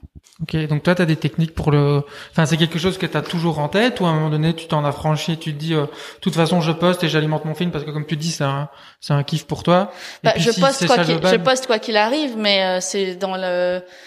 Bien évidemment, bon, même si j'aimerais m'en détacher, avec mon boulot, c'est compliqué de pas euh, de pas avoir envie qu'il y ait de la visibilité et que ça fonctionne. Du coup, euh, je, je publie ce que j'ai envie de publier, mais je fais attention à, ce- à la légende et à ce qui est écrit en, en termes de hashtag, et, etc. quoi, Donc, comme tu dis, d'une certaine manière, ils ont réussi à t'auto-censurer, Oui. à provoquer Oui, une autocensure chez toi. Quoi. Oui. Ok. Et des plateformes comme euh, OnlyFans et tout ça, on, on... Comme quoi On- OnlyFans OnlyFans. Ouais, fans, pardon. Parce que en fait, moi, je me suis pas encore abonné à personne là sur OnlyFans, donc je sais pas comment ça se passe exactement. Ça n'a pas une très bonne Euh, réputation aussi, cette c'est vrai. Bah, plateforme. si, bah, OnlyFans, ça fonctionne, mais c'est, euh, ça a la réputation d'être très, euh, et c'est tout à leur honneur. Enfin, c'est euh, pour les travailleurs et travailleuses du sexe surtout qui veulent ou ou les personnes qui travaillent énormément avec euh, leur sensualité, style euh, stripteaseuse, etc., qui veulent vendre euh, des photos ou du contenu un peu ex- exclusif, Et qui juste veulent pour les, pas être mais pour les personnes qui payent justement. Ouais, c'est ça. Et normalement, tu n'es pas censuré là-dessus. Euh, Ouais, J'imagine qu'à partir du moment où, les gens payent, voilà. euh, ils- bah, enfin, je veux dire, ils ont choisi le contenu. Donc, les gens qui partagent le contenu, enfin, les artistes qui partagent le contenu ou les consommateurs qui payent pour l'abonnement, je m'imagine qu'il y a un consentement mutu- mutuel Mhm, mhm. qui fait qu'il n'y a pas besoin de bannir, quoi. Enfin, ou de Non, censurer. mais par quoi. contre, je sais qu'il faudrait explorer un peu plus le sujet, mais je sais qu'il y a eu tout un débat euh, sur OnlyFans parce que, euh, par exemple, des, des stars comme Bella Thorne euh, Ouais. s'étaient euh, fait un compte euh, OnlyFans, bah super, sauf qu'il a eu un succès monstrueux tout de suite et elle a gagné euh, des milliers des cents tout de suite, alors que des euh, entre guillemets vraies travailleuses du sexe ou des nanas qui ne font que ça pour remplir leur frigo, etc., se sont retrouvées complètement mises au banc Ah ouais. de la visibilité de OnlyFans à cause de ce genre de ouais. Et en Ouais. même temps, j'ai envie de dire, il faut n'interdisons à personne d'avoir un OnlyFans, mais Ouais, essayons d'équilibrer un peu plus les ça, bah, c'est un peu le les même- inégalités des chances, quoi. Le... C'est ça. Mais finalement, c'est le même problème partout. C'est que ce soit dans la musique ou dans l'art ou quoi, il y a toujours à un moment donné quelqu'un qui prend la lumière et qui, au détriment des autres, quoi. Et quelqu'un qui avait déjà la lumière par Ouais, ailleurs. ça, Oui, c'est ça, et Bellator n'avait qui avait déjà de- le frigo bien plein. Oui, non, mais c'est ça. Mais je veux dire, c'est pareil. Enfin, je, je- mais je minimise pas, hein, en disant ça. Mais je dis que c'est pareil partout. Tu vas, bah, par exemple, quand Jean-Jacques Goldman est arrivé sur Spotify, tout le monde l'attendait. Premier jour. La comparaison est genre absolument parfaite. Jean-Jacques Euh, Goldman. Bellator sur On l'a OnlyFans, Jean-Jacques Goldman sur Spotify. Only sur Amour, Gloire et Chips. En 24 heures, tous ces albums avaient été streamés à 10 millions de fois. C'est vrai? Oui. Enfin, je- j'ai peut-être, pas compte. j'ai pas les Mais bons chiffres, alors, hein, c'est peut-être pas d'ailleurs, 10 millions. ce que je veux anecdote- dire, c'est Anecdote que suivante. Il n'y a pas aussi un truc comme quoi sur, je sais pas si c'est sur Nostalgie ou quoi, il est tellement en haute rotation qu'ils ont même pas les thunes là pour la SACD scam, je sais pas quoi, pour lui payer ses droits d'auteur tellement il passe trop sur la radio. ah, je sais pas, mais c'est une belle histoire. Si, je trouve ça super. Mais du coup, on en parle de Jean-Jacques Goldman ou pas? Ben, on est en train de le faire. Parce qu'on a parlé de Britney Spears, on est quand Bah, même sur De un, Bella autre, Thorne. un autre monstre sacré de la culture populaire. Ah, je me réjouis d'écrire dans la description du podcast de qui, enfin, le name dropping Jean-Jacques Goldman, Bella Thorne, Et de Britney les taguer. Et de les taguer. Non, mais Jean-Jacques Goldman, enfin, quand même, moi, genre, mes parents, moi, ils m'ont, enfin, ils m'ont fait écouter ça, genre, euh, à l'insu de mon plein gré, certes, Mm. mais, euh, genre, genre de dingue, non? Mm, Moi, Pas non. vous, peut-être Moi, j'ai eu cette Non. chance que non. Beaucoup moins. Ouais. Non. Ouais, Donc, ouais. du coup, j'ai une certaine euh, sympathie pour euh, JJG. Moi, c'était plutôt Sheila. Moi, c'était Johnny Hallyday, donc, euh, Ah ouais. ouais, Ouais. Bah, il en faut pour tous les goûts, hein, ouais, de toute ça. façon. Mais euh, donc tout ça pour dire que Voilà, bah, tu sais, moi, je pense qu'on a réussi à parler de Britney Spears et de Jean-Jacques Goldman. On a, on peut arrêter le podcast. Ah, non, pas tout, Alors, genre, moi, je vais certainement me retirer, je vais me retirer du game euh, du podcast. Ma mission est accomplie. Bonne Euh, nuit. My work is done here. Voilà, euh, merci beaucoup. Non, pas du tout. Non, mais c'est cool. Mais euh, mais donc attends, pourquoi on parlait de ça? Oui, parce que c'est ça. Il y a euh, il y a eu à un moment donné une superstar qui a pris toute la lumière. euh, et donc c'était ça OnlyFans. la question. Oui, oh, sur OnlyFans, voilà, Ouais. on parlait de ça. Et donc, du coup, on est, on est un peu, enfin, on a Divergé. introduit, et divergé, mais on, on était un peu parti sur une, une autre facette de ton travail, de, de ton activité sur le côté Ah oui, les réseaux sociaux. Pole dance, pole dance et tout ça. Et du coup, tu peux peut-être nous, Oui, c'est ça. Avec nous le, en parler. le hashtag qui est shadowbanné de Paul Dance. Exactement, du coup, euh, Euh, la pole dance, oui, j'ai commencé en 2012. Euh, non, parce que je, je voulais tester ça, parce que je voulais me remettre au sport et à la danse surtout, et je ne savais pas du tout vers quelle discipline euh, me diriger. En fait, j'hésitais entre la pole dance, la danse contemporaine, euh, la danse euh, des films Bollywood et euh, le roller derby. Rien à voir. Ah. Ah. Moi, je suis- j'ai eu presque la même hésitation. Je suis partie sur le roller derby. Le roller derby, j'avais peur d'avoir trop mal, alors qu'en fait, bon, la pole dance, ça fait super mal aussi. J'allais dire, alors que la pole dance, ça a l'air d'être une dinguerie. Enfin, c'est là où, c'est ce que tu dis, c'est du, c'est du sport. Ça Enfin, moi, fait- quand je vois, euh, bah, il y a- je connais quelques meufs qui en font, bah, notamment dans, dans le studio que t'as co-créé. Mhm. Et enfin, les bleus, c'est équivalent au roller derby, hein, franchement. ah, ah, carrément des bleus. Oui, je oui, pensais, oui. je savais que c'était une pratique sportive super intense, genre gymnastique euh, quatre fois plus. Mais des bleus, Ah oui, oui, parce que comme on a la peau euh, nue pour accrocher euh, sur euh, la barre, ben le seul le seul moyen d'accrocher, c'est de, de de frotter, d'appuyer très fort la peau dessus. En fait, si tu si tu frottes pas ou si tu serres pas assez euh, ta peau, ben tu tombes. ok, donc c'est des bleus de compression, quoi. Parce que, Oui. ok. Et donc tu pratiques ça depuis 2012. Depuis 2012 et euh, donc j'ai cofondé une école qui s'appelle la Bruxelles Art and Pole euh, dans le quartier d'Ansart et euh, j'ai quitté la direction il y a quelques années maintenant parce que c'était pas ma priorité et Mhm. que je voulais me consacrer plus, avoir plus de temps pour me consacrer à mon métier d'actrice, etc. Euh, mais c'est un petit bébé qui est devenu très grand. euh, on a énormément d'élèves, énormément de profs et euh, Et tu continues à pratiquer là-bas? Je donne des cours toujours Ouais, là-bas, oui, euh, et euh, je m'entraîne là-bas de temps en temps. Mais euh, ces derniers temps, je me suis, je stagne un peu en termes de, allez, de niveau technique. je me suis arrêtée à, un- à un certain niveau et ça veut pas dire que je peux pas avancer, mais j'ai un peu la flemme et je me concentre plus sur l'amélioration de euh, un aspect de la pôle qui s'appelle la pôle exotique. Et donc c'est la pôle avec les talons de 20 cm et qui est vraiment une toute autre technique. Alors c'est tout aussi euh, sportif, tout aussi intense, même si ça en a pas l'air comme ça. Mais on tient en fait beaucoup plus sur les bras, limite que quand on est euh, en l'air à faire euh, 40 000 figures. Et c'est toute une dynamique différente de comment se- s'appuyer sur les talons, tourner sur les talons, prendre appui sur les talons et les plateformes pour faire telle ou telle figure, etc. Donc euh, ça, ça me passionne beaucoup. Et c'est ce sur quoi je mets l'accent ces derniers temps. Et sans vouloir me la péter, mais je le précise quand même, en, en 2019, j'ai gagné euh, la médaille de bronze au championnat de pole dance exotique de Belgique.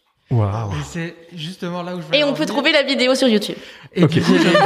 On mettra je- le lien. Comme euh, pratique sportive et tout ça, organisation en club et tout, est-ce qu'il y a, des, je suis sûr qu'il y a une espèce de championnat du monde. Tu parlais aussi de niveau. Est-ce qu'il y a du coup, euh, enfin, je, je vais prendre des exemples rapides qui me viennent comme dans les arts martiaux, tu vois, des statues Mhm, avec mhm. des niveaux. Est-ce que c'est genre de pratique aussi qui est régi par, euh, voilà, t'es niveau 3, niveau 4, euh, etc. Et du coup, t'as accès à des figures et t'as accès à Oui, des... c'est ça. Après, c'est un petit peu euh, plus compliqué que ça parce que chaque, euh, j'ai l'impression que chaque école et chaque pays même a euh, ses différences de niveau. Alors peut-être que le niveau le plus commun à tout le monde, c'est le niveau débutant. Et à partir de ce qu'on appelle intermédiaire 1, intermédiaire 2, intermédiaire 3, avancé, là, les figures sont assez différentes. Le niveau demandé est assez différent d'une école à l'autre, d'une euh, d'un pays à l'autre. Le niveau d'exigence. Et euh, qu'est-ce que je voulais dire? Bah oui, il y a des championnats de pays, du monde. Est-ce qu'il n'y avait pas même, alors peut-être je dis une méga connerie, mais est-ce qu'il n'y avait pas question que peut-être ça rentre au JO Si si, c'est toujours Ah euh, c'est toujours euh, d'actualité comme euh, débat. Moi, j'avoue que je sais pas trop où me positionner par rapport à ça parce qu'en soi, je trouverais ça bien que ça soit au JO parce que justement, ça ça démocratise un peu plus euh, la discipline et ça met plus en lumière le côté euh, Sportif. ultra sportif Ouais. et gymnique de la chose. Parce que il y a des nanas qui font de la pole dance et qui font rien de sexy du tout et qui sont vraiment euh, des euh, des athlètes Des portes de athlètes, frigo, euh, des athlètes euh, hyper, euh, voilà, qui, qui ont un- vraiment un niveau olympique. Donc en soi, pour ça, je suis pour. Et d'un autre côté, euh, j'entends aussi l'argument contraire qui voudrait que je je vois pas pourquoi on voudrait à tout prix se débarrasser de l'image sulfureuse Mhm. de la pôle parce que c'est son origine, appelons un chat un chat, et euh, ce serait peut-être un peu nier son origine et nier l'impact positif que cette- ce- cet aspect sexy peut avoir aussi pour les gens qui le pratiquent, euh, que de dire mais non, regardez, on n'est pas des stripteaseuses, on est des athlètes, etc. Enfin, il y a un côté, euh, Un peu une dichotomie ouais. euh, que que là je cautionne pas Il personnellement. y a peut-être un troisième côté aussi, et je me demande si on en avait pas parlé aussi avec Mamacita dans l'épisode qu'on a fait, euh, qu'on mettra en lien, qui fait du roller derby euh, avec Mhm. euh, Maureen, où le est-ce que le roller derby n'a pas à un moment failli être aussi une discipline olympique? Ah, le roller derby, je sais pas, mais, Mais, euh, je sais, en tout cas, moi je sais que back in the days, dans une autre de mes vies, euh, quand je traînais dans les milieux skate, il y avait la question que le skate rentre au JO aussi, et c'était à peu près le même Ah, genre ça de y est débat. maintenant. Mais donc là maintenant ça y est, je pense le skate. Ah bah du coup, j'aimerais suivre. Mais, la question en fait, elle est surtout que comment, enfin, le, le skate qui est une contre-culture Ouais. ou le roller derby qui est une contre-culture, comment à un moment donné les, les valeurs en fait vont complètement à l'encontre des valeurs euh, hyper commerciales euh, de et, et hyper euh, capitalistes libéral du, ouais. de, de Du JO, euh, quoi. des JO quoi. Et Et- surtout hyper oui, aussi. Oui, Genre, et du tout coup- simplement ça, tu vois, c'est juste que et la question à se poser, enfin moi, on a- moi j'avais beaucoup discuté avec des potes, euh, est-ce que le skate doit rentrer au, au JO, c'est tu vois, c'est comme Ah, c'est vous qui avez décidé si ça rentrait ou pas? Quoi? C'est vous qui aviez décidé. C'est moi si- qui ai décidé.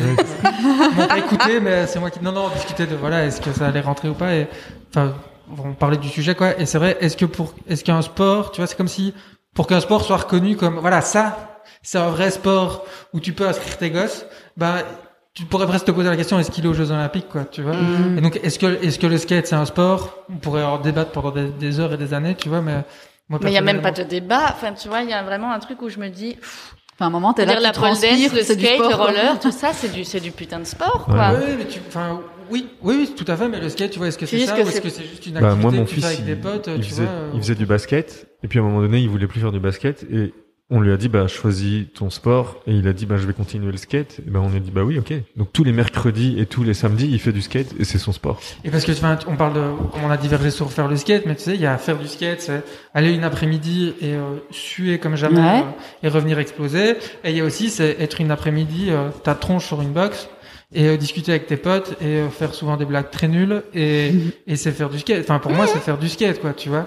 Et je pense pas qu'au JO, tu vois, ils vont faire la compète de l'après-midi, euh, les gars qui frappent des canettes. euh, Sous-catégorie. tu vois, sur le bord, euh, tu vois. Bon, je- je- du coup, je m'inscris parce que je serai champion, tu vois, mais euh, Ouais. et il y a tous les trucs, quoi. Le, le mec qui file, qui, qui filmait, ou tu vois, où on avait volé euh, la caméra euh, du père euh, pour filmer sur des VHS pourris et puis faire les Mm. montages tout nuls, tu vois. Pour moi, le skate, c'est tout ça, tu vois. je pense Après, c'est une vraie question. C'est vrai que si, si, si tout ça passe aux Jeux Olympiques, est-ce que ça n'éda- dénature pas un peu Ouais, toutes tout ces, euh, toutes ces problématiques-là et euh, Ouais. Est-ce qu'on a envie d'être mainstream, j'ai envie de dire. Est-ce qu'on a envie d'être Tu vois, ça, pas, forcément d'être, tu vois, le débat mainstream ou underground, mais comme tu dis, ça dénature un peu cet esprit, euh, Contre-culture. de euh. contre-culture. que Mais après, le skate est déjà devenu tellement, euh, enfin, tu vois, ça ramène tellement, déjà tellement de fric. Donc que c'est déjà plus une contre-culture. Ouais, mais là, c'est Oui. encore plus. Bon, hein, tu vois, où aux. États-Unis, Enfin, tu euh, vois, t'as des parents euh, qui maintenant, euh, ils, ils- ils mettent leur gosse au skate à 4 ans, tu vois, parce qu'ils savent qu'à 16 ans, il va aller au JO ou X Games, quoi, tu vois. Ouais, ouais. Et les gosses, euh, tu vois, euh, c'est des skateurs, euh, c'est des athlètes, tout ça, je suis tout à fait d'accord, tu vois.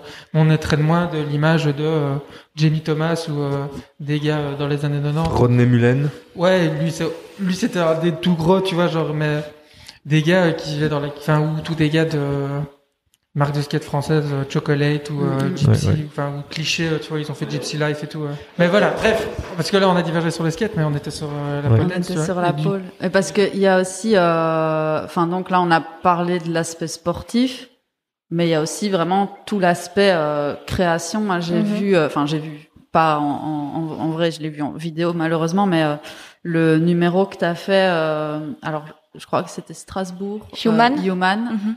ouf, complètement ouf. Et euh, pareil, un barre de description, toi-même tu sais. Euh, mais parce que, enfin, il y a, il y, a, il y a tout. C'est donc forcément les choix des musiques, forcément chorégraphie, aussi euh, costume, lumière. Il y a même de la projection. euh, Enfin, c'est vraiment un numéro complet, quoi. Merci. Mais, J'ai essayé. Et donc, ça veut dire que te- tu fais des spectacles de pole dance, c'est ça Oui, oui, tout à fait. Bah, bah, je suis membre euh, sociétaire euh, du cabaret Mademoiselle. et, euh, et là, je performe en tant qu'effieuse burlesque et en tant que pole danseuse euh, où j'ai euh, des numéros euh, vraiment travaillés, faits pour euh, la scène euh, et que je, je refais plusieurs fois. quoi. Mais euh, Et donc, c'est un endroit Voilà. où on peut aller voir tes spectacles, c'est ça? Ah oui, enfin, on Je- pourrait. euh, You don't know the cabaret Mademoiselle? Je suis désolé. Il non, est moi, pas suis- bruxellois. Je suis pas bruxellois. non. Oui, c'est un super cabaret, un peu le, le seul du genre à Bruxelles qui fait des, des spectacles tous les jeudis, vendredis, samedis, Ok. euh, avec des drag queens, des pôles danseuses, des effeuilleurs burlesques, euh, des circassiens, des chanteurs. Euh, Cabaret, quoi. voilà, une grande, grande famille d'artistes, un peu foufou. Et euh, chaque semaine, ça tourne. Enfin, selon nos disponibilités, chaque mois, on dit voilà, je suis dispo tel week-end, tel week-end, et on a une nouvelle équipe. Et depuis le déconfinement, on avait euh, un nouveau concept parce que l'entrée était libre avant et il pouvait y avoir une centaine Mhm. de personnes empaquetées dans ce petit endroit tout Oui, et c'était difficile de voir ce qu'il y avait sur scène. Euh, mais ça, voilà, c'était vraiment very successful. Et euh, depuis le déconfinement, ils ont décidé de refaire des shows, mais seulement le vendredi, samedi, et avec euh, un public euh, payant, donc seulement pas plus de 40 personnes dans le public. Et ça fonctionnait bien, c'était complet tous les week-ends. Ah, Et là maintenant, avec euh, ce qui se passe, ben ils décident de faire des formules spectacles en ligne, mais donc vraiment filmer, monter de façon professionnelle avec du très bon matos télé, cinéma au préalable. Et donc je crois que le prochain spectacle là, il a lieu dimanche. Donc vous pouvez prendre votre billet en ligne, c'est 10 euros. Moi, je suis, je fais pas partie du casting pour ce week-end-là, mais bon, il y a, il y a de la pole dance aussi. Il y a ma collègue Angèle qui est dans le casting. du burlesque, du chant, euh, du drag queen, et euh, ça donne un bon aperçu de ce que ça peut être sur scène quand il y a le public aussi. Et si vous voulez nous soutenir, ben c'est super, c'est pas très cher, et euh, c'est la solution qu'on a trouvée pour le moment pour euh, garder la tête hors de l'eau. Et du coup, tu sais, tu payes euh, 10 euros et t'as un accès, tu peux regarder Oui, ça. et t'as le lien pour avoir accès au direct, euh, Ok. enfin, au direct différé entre guillemets, à la ouais. diffusion en direct. euh, Donc tu peux inviter des potes chez toi et tout le monde Ouais. regarde ça et mange des chips. ouais, ouais, ouais. Des chips. Des En chips. fait, on peut pas inviter des potes chez soi. Ah ouais, Un pote. Tu peux inviter Ah. un pote, ouais. Tu peux inviter une bulle. Une bulle. Ben, euh, je pense qu'on a déjà fait un, un joli tour, tour, hein. hein, de, ta vie, ton œuvre. euh. Et ne serions-nous pas au moment des, des, des recommandations? Bah ouais, tu veux faire un petit jingle? Non de... Oh putain, j'y ai cru. J'étais là genre oh, Non, suspendu. non, bah, mais on pourrait travailler sur euh, des jingles. Ouais, c'est vrai. Déjà on pourrait travailler, ouais. On pourrait travailler. non, mais du coup, euh, re- Recommandations culturelles? Tu, tu, euh, Qui en a? Euh, moi, j'en ai une. Ouais, ah bah Bravo. cool. En termes de bouquins, Ah cool. euh, dernièrement, j'ai fini euh, un lieu à soi ou une chambre à soi, ça Ah, dépend de du titre, Virginia, Woolf. Et euh, vraiment incroyable quoi. Moi j'adore Virginia Woolf. J'ai lu aussi Orlando cet été. J'étais euh, soufflée par euh, son talent, son imagination machin. Donc Orlando et un lieu à soi, je vous le conseille vivement. et petit petit pitch, petit synopsis, quatrième de couverture? Un lieu à soi, c'est un essai féministe avant l'heure, ouais, sur comment, en fait, pour les femmes et la, dans les, sur les femmes et la littérature à l'époque de Virginia Woolf justement, et euh, comment en fait les femmes n'ont pas accès, n'ont jamais eu droit à écrire de Elles n'ont jamais eu bouquins, droit au chapitre. oui, oh waouh Parce que elles n'ont pas de lieu à elles dans la maison. En tout cas, à cette époque-là, de lieu comme les hommes pouvaient avoir un bureau ou un endroit calme pour travailler. Elles n'avaient pas ce luxe-là. Et donc, quand elles écrivaient, c'était toujours dans des conditions euh, où il y avait toujours 10 000 personnes qui passent dans la maison, les enfants, les trucs, les machins. Euh, mais au-delà de ça, c'est vraiment très intéressant parce que Virginia Woolf, elle est hyper douée pour euh, faire une espèce de faux documentaire, de fausse fiction et de mélanger les genres, quoi. Fiction, essai, roman, et euh, il y, a, il y a vraiment tout. Et elle invente vraiment une université qui s'appelle Oxbridge, des trucs comme ça. Et, Qui est le mélange entre. Euh, Merci. et ce, pers- ce personnage doit, euh, ce personnage doit écrire un, ce personnage doit écrire un essai sur euh, les femmes et la littérature. Alors que je ne sais pas, par contre, j'ai pas été jusqu'à voir si Virginia Woolf devait elle, est-ce que c'était une commande pour elle ou est-ce que c'était son argument à elle pour parler de ça? C'est Voilà. ça. C'est fabuleux. Ben, je me demande même si ce serait pas le bouquin qu'on offrirait à nos Patreons. Et peut-être. Carrément. En tout cas, c'est dans la droite lignée d'une de mes recommandations. Super. Ben, on reparlera des packs Patreon à la fin. Reste- Bah oui. Restez euh, avec nous jusqu'au bout. Ouais, On en teasing. parle. Teasing. Euh, moi, j'ai eu fini euh, il y a quelques jours, semaines. Euh, moi, les hommes, je les déteste de Pauline Ah Armange, oui, j'ai lu aussi. que je recommande chaudement également. Voilà. Pareil. Moi, je l'ai commandé, je l'ai reçu la semaine passée. Et moi, quoi, vous me regardez ça, moi Ah non, mais moi, j'aj- j'ajoute juste que j'ai eu la version originale de chez Monstrographe. Ah, gna. moi je l'ai acheté en PDF. Ah ouais. Oh. Ouais, la version voilà. PDF. Bon, Donc, bah, moi, euh, j'ai la version seuil, voilà. Voilà. Mais, Mais euh, bon. voilà. Mais- D'autres recommandations, euh, Maureen? Euh, ouais, une roco euh, web série. Alors bon, euh, ceux qui connaissent vont se dire waouh, pas de première fraîcheur la roco, mais je continue à Si penser. Si c'est The Wire, on peut plus recommander The Wire. Est-ce que vous avez entendu parler de The Wire? Non, euh, c'est pas ça. C'est euh, un format web série créé spécifiquement pour Instagram et, euh, et en même temps, ça fait partie des projets auxquels Daphné a participé également. C'est Projet Pieuvre. Euh, Bon, je viens pas de tomber dessus, mais disons que là, je suis retombée dessus et pendant le confinement, ça m'a fait plaisir. C'est chaque fois un moment de vie de D'une quelques minute, minutes. ouais. euh, et euh, c'est des vidéos format Instagram, c'est ça? Exact, c'est sur, c'est diffusé sur, peut-être c'est rediffusé ailleurs, mais en tout cas c'est pensé et diffusé sur Instagram. Et du coup, euh, Et vraiment, depuis euh, deux ans maintenant, Ouais. jour après jour, il y a Tous les un jours. instant qui est publié euh, avec plusieurs dif- personnages différents. C'est pour ça que ça s'appelle pieuvre. C'est vraiment comment chaque personnage est lié. Pardon, comment chaque personnage est lié les uns avec les autres. Pardon, j'avais libéré le micro euh, pour faire la pieuvre avec mes bras, mais forcément on ne m'entend plus. Mais tu fais très bien la prière. Et euh, oui, et ch- chaque jour non-stop depuis deux ans, euh, un peu plus de deux ans maintenant, ils sortent un épisode euh, qui n'est pas monté. Du coup, c'est vraiment juste Ouais, un, plan instant de vie, un plan séquence de la vie de tous les jours de jeunes de notre âge, quoi. ok. Trop bien. Mm. Cool. Enfin, de notre age à nous, pas de la, de la merde. Pas de mon, pas de Puisqu'on le âge. rappelle, il a 65 ans. C'est ça, pas de mon âge. Désolé, hein, je, on peut. On peut faire des blagues, bien sûr On qu'on peut peut. faire des blagues. Damien, Reco Oh ben euh, moi j'ai 65 ans donc un bon vieux Colombo. euh.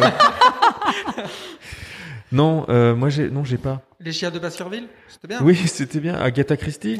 non, Au top? Non, vas-y. Et toi, t'as une recommandation? Euh, Oui, oui. Bah, du- le livre que j'ai lu ce week-end. Bah oui. C'est une reco qu'on a déjà fait, mais je, je la re-reco. Parce que tu l'avais pas lu quand on l'avait fait la première fois. Exactement. C'est C'est Thomas. le livre que Thomas a, a conseillé qui s'appelle Le moine de Mocha. Euh, c'est super. Thomas qui l'a recommandé dans l'épisode précédent de Exact. Amour, Gloire et Chips. Exactement. Et je- donc je l'ai lu, je l'ai tué en un jour. Euh, c'est super. Je, c'est juste ça à dire. Euh, allez réécouter l'épisode de Thomas qui est tout aussi super. Ouais. Et euh, voilà, donc achetez-le et lisez-le parce que si vous aimez bien le café, ce sera super. Si vous aimez pas le café, ce sera super. Et, euh, et du coup, moi, je vais aller au Yémen maintenant. Mais genre vraiment. quoi. Ce sera super. Ce sera super. Euh, donc il y a ça, c'est une, une re-reco.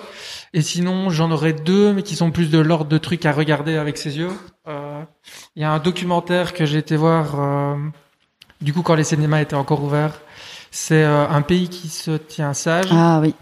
Euh, c'est un documentaire euh, vraiment hyper bien sur euh, les actes de violence policière durant les manifestations en France, principalement Gilets jaunes, mais aussi d'autres. Mm. Euh, c'est au début, c'est comme ça que je pensais. Enfin, je croyais que ça allait être un documentaire exclusivement sur ça, mais ça prend un regard très très haut, euh, très mis en perspective sur tout ça. Et euh, la mise en, en scène, en image est super sobre. Et c'est chaque fois deux personnes qui discutent et qui sont et contre-projetées sur eux des images qu'on a vues sur euh, sur les réseaux sociaux euh, pendant euh, toutes ces manifestations, qu'on a vues sur nos petits écrans et qui du coup là on voit sur un écran de cinéma. Et donc du coup, c'est c'est pas très. Enfin, si, il faut les, enfin, il faut les voir, il faut pas les voir, je sais pas, mais ça, ça prend toute une autre dimension et ça parle beaucoup de violence, de légitimi- légitimité de la violence, de qu'est-ce que c'est la violence, la violence institutionnelle. Et c'est, moi, je ne l'ai pas du tout compris ou je l'ai pas du tout ressenti comme une charge contre euh, la police et le corps policier, pas du tout. Mais c'est plus justement une espèce de mise en perspective de qu'est-ce que c'est, euh, comment cette violence est induite, qu'est-ce qu'elle apporte, comment on fait un débat sur la démocratie. euh, l'apparition de ces gens qui peuvent filmer, que est-ce que ça a toujours eu lieu ou est-ce que c'est juste maintenant, est-ce que tout ça. Et il y a aussi bien des gens, il y a, je crois qu'il y a un, le- un- le général de la gendarmerie euh, française qui vient parler. Il y a un policier, il y a des journalistes, il y a des gens qui ont perdu euh, un membre de leur corps pendant une, euh, une des manifestations. Il y a plein de choses. On ressort, je vous avoue que j'étais pas le mec le plus heureux du monde, mais euh, on y apprend plein de choses et c'est super intéressant. Donc je pense qu'il faut vraiment le voir. Mm. Voilà. Bac. Voilà, c'est pas la recommandation la plus fun euh, de la planète, mais. euh, Non, mais c'est bien pour terminer, super. mais c'est- et donc du coup, truc un peu plus fun, euh, recommandation, c'est euh, une série sur Netflix qui est sortie, je crois, euh, début de ce mois-ci ou quoi, euh, qui est une mini-série de 6 ou 7 épisodes, qui s'appelle Le Jeu de la Dame. Ah, oui, The moi j'ai regardé Gambit. deux épisodes hier. Ouais, voilà, euh, super, super série sur euh, fictionnelle, hein, mais sur euh, les échecs et sur une dame qui se met à jouer aux échecs. Ok. Vo- Voilà, ça n'a pas forcément euh, plus d'ambition que ça, euh, c'est pas, mais c'est super bien fait, c'est plutôt un- très intelligent pour ceux qui aiment bien jouer aux échecs. Je crois que c'est pas trop trop loin de la de la vérité. Euh, c'est pas un, c'est pas un truc euh, documentaire ou en tout cas euh, biographique comme il y a eu le prodige avec Toby Maguire il y a quelques années euh, qui retraçait un peu la vie de Fisher euh, et le fameux match du siècle Mm. Spassky Fisher qui est aussi un studio de graphisme. hein. Oui. Euh, voilà, mais euh, mais c'est vraiment bien et l'actrice est genre phénoménale. Ouais. C'est une actrice que j'aime beaucoup, moi que j'avais vu dans un film que j'adore, qui est le film d'horreur le plus cool du monde, qui s'appelle The Witch, et elle y joue le rôle titre. Et je pense que c'est une actrice dont on entendra parler encore très très longtemps parce qu'elle est super impressionnante. Donc voilà, si vous avez Netflix, regardez-le. Si vous n'avez pas Netflix, trouvez quelqu'un qui a un code, qui vous donne pour que vous le regardez parce que c'est vraiment, vraiment, vraiment bien. Ouais, et même si on n'est pas hein. intéressé par les échecs, euh, ça reste un- une super série. hein. Tout à fait. Et ça permet de, enfin, moi, ça m'a donné envie de, de jouer aux échecs. Après, j'ai toujours eu envie de jouer aux échecs. Mais moi aussi, j'ai toujours rien. eu envie de jouer aux échecs. J'ai failli d'ailleurs, euh, c'était quoi la semaine passée, je crois, acheter un une, application en ligne pour pouvoir apprendre euh, les Mais il y échecs. en a une gratuite, euh, il y a chess.com. Allez, allez, c'est bon, si vous voulez, je vous apprends. ok, euh, d'accord. non, c'est super. Et moi, ce que j'adore dans les échecs, comme ça, on, on finira et puis machin, c'est les pendules. Je trouve ça trop bien. Mais Le quoi quoi Les pendules, Oui, ils jouent ah, à... Ah ouais, oui, quand les tu tapes Tu pour le tapes, temps. ouais, ouais, ouais. Voilà. Mais oui, mais euh, non, ouais, eh ben, euh, non, c'est pas, j'ai pas du tout de recommandations euh, parce que moi, pour le moment, je lis que des vieux trucs qui sont pas intéressants. Les chiens de Parce que t'as 65. Parce que j'ai 65 ans.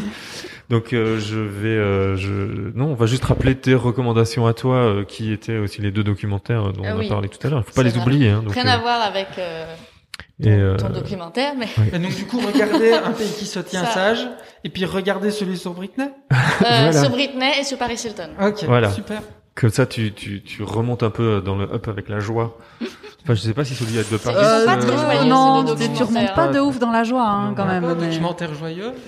Euh... Un documentaire joyeux.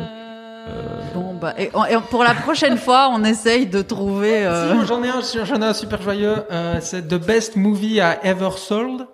C'est un film de euh, Murdoch. C'est celui qui avait fait Super Size Me. Vous vous Ouais. souvenez de Mhm. ce truc Ok.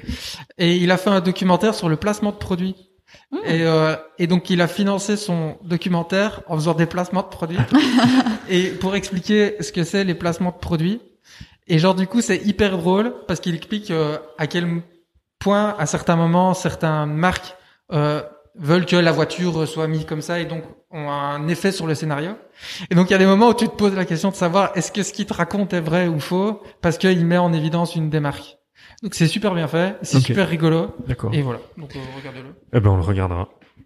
Euh, on va tout doucement wrap up l'épisode. Ouais. J'espère que le, le tapis sonore de la pluie. euh, Oui, parce Oui, que là, on doit l'entendre fort. Là, on l'entend un peu moins fort que tout à l'heure, mais on En l'entend tout un cas, peu. moi, ça me donne. ça donne un fort petit envie côté zen, non? Ah, euh, Toilette, zen. Et donc, avant de clôturer, on, euh, Daphné, on te retrouve sur euh, des réseaux sociaux, Absolument. principalement l'Instagram. Oui. Il y a d'autres endroits où tu veux emmener les gens qui voudraient te suivre. euh, Euh, bah, surtout Instagram. Surtout Instagram, Euh, au doux nom de It's Daphne Beach avec trois H. Ouais. Référence à The Queen of Pop, toujours. Évidemment. et euh, et peut-être d'autres- adresses. Euh, pour- ben, j'ai mon site internet, daphnewin.com, C'est mais ça, pour l'instant, il se passe pas grand chose. À ça. part un peu, euh, si vous voulez vraiment voir tout ce que j'ai fait, bah, c'est là-dessus. Ton show. Euh, les pubs, euh, les showreels, euh, les extraits, les machins. D'accord. Voilà. Les photos, tout Eh est ben, là. on mettra les liens, on enverra tout le monde là-bas. On, nous, on clôture en disant euh, qu'on a euh, bah, déjà merci à tout le monde d'avoir écouté. euh, Oh, et puis surtout, pardon, euh, je pense, on, on clôture l'année en fait avec Daphné là. Effectivement, c'est le dernier épisode de 2020. Bah, bonne année. Eh, bonne année les gars. Ah. Non, c'est le final euh, épisode de la saison. euh, C'est fou. Non, ouais, Bah c'est- non, la saison elle finit. Il y a pas de euh, saison. avant l'été. Ah Il y a vrai. pas Oh, de- c'est bon, je voulais faire une espèce de parallèle. Enfin, bref, non. The season final. Ouais, Mais exactement. non, mais en fait, il n'y a pas vraiment de saison puisque les numéros se continuent depuis deux ans. Oh, il y a plus de saison, ma bonne dame. Mais donc c'est le dernier épisode de 2020. On est. euh, Quel honneur. Voilà. Ouais. oui.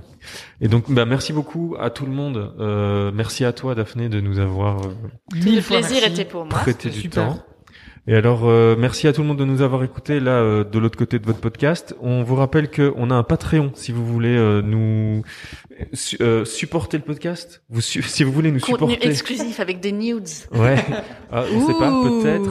Peut-être, Peut-être- dans la boîte. peut-être dans la boîte. Vous Parce- voulez des nudes d'un homme de 65 ans Non, vraiment. Oui, bah si, moi je peux. Hein. Toi, tu- Franchement, ouais. on met des nudes de Damien dans la boîte de décembre. Là, on, on, on explose le Patreon. Non, et donc, mais non, mais justement, il y a des boîtes, il y a des packs. euh, on, on en a, on en a déjà parlé quelques fois. L- On a un pack avec une recommandation, une des recommandations qui est envoyée en vrai par la poste. Et donc là, si, C'est pas vrai. si, Si. Pour les gens qui s'abonnent en décembre, à partir de décembre, Mhm. Donc vous enverrez le livre. on enverra le, une chambre à soie de Virginia Woolf. Exactement. Directement dans ta boîte aux lettres. Magnifique. Donc, Et ça veut avec dire- un nude de Damien en guise de marque-page. Ah, peut-être. Peut-être. Ouais, pour euh, le pack à 65 euros, puisque j'ai 65 ans. Ouais. Bim. Et voilà. Et voilà. Eh ben, c'est C'était super. le running gag. Ouais, mais on va le garder. hein. Oui. On le garde. Oui. Et, et à chaque épisode, j'ai un an de plus ou pas? Non, t'auras Non. toujours 65 ans. Très bien. Moi, ça me va. Figé. Super. Eh Ben, merci beaucoup. Merci tout le Et monde. merci à Je tous. vous fais des gros bisous. Bisous, à plus. Bisous, bisous. Ouais.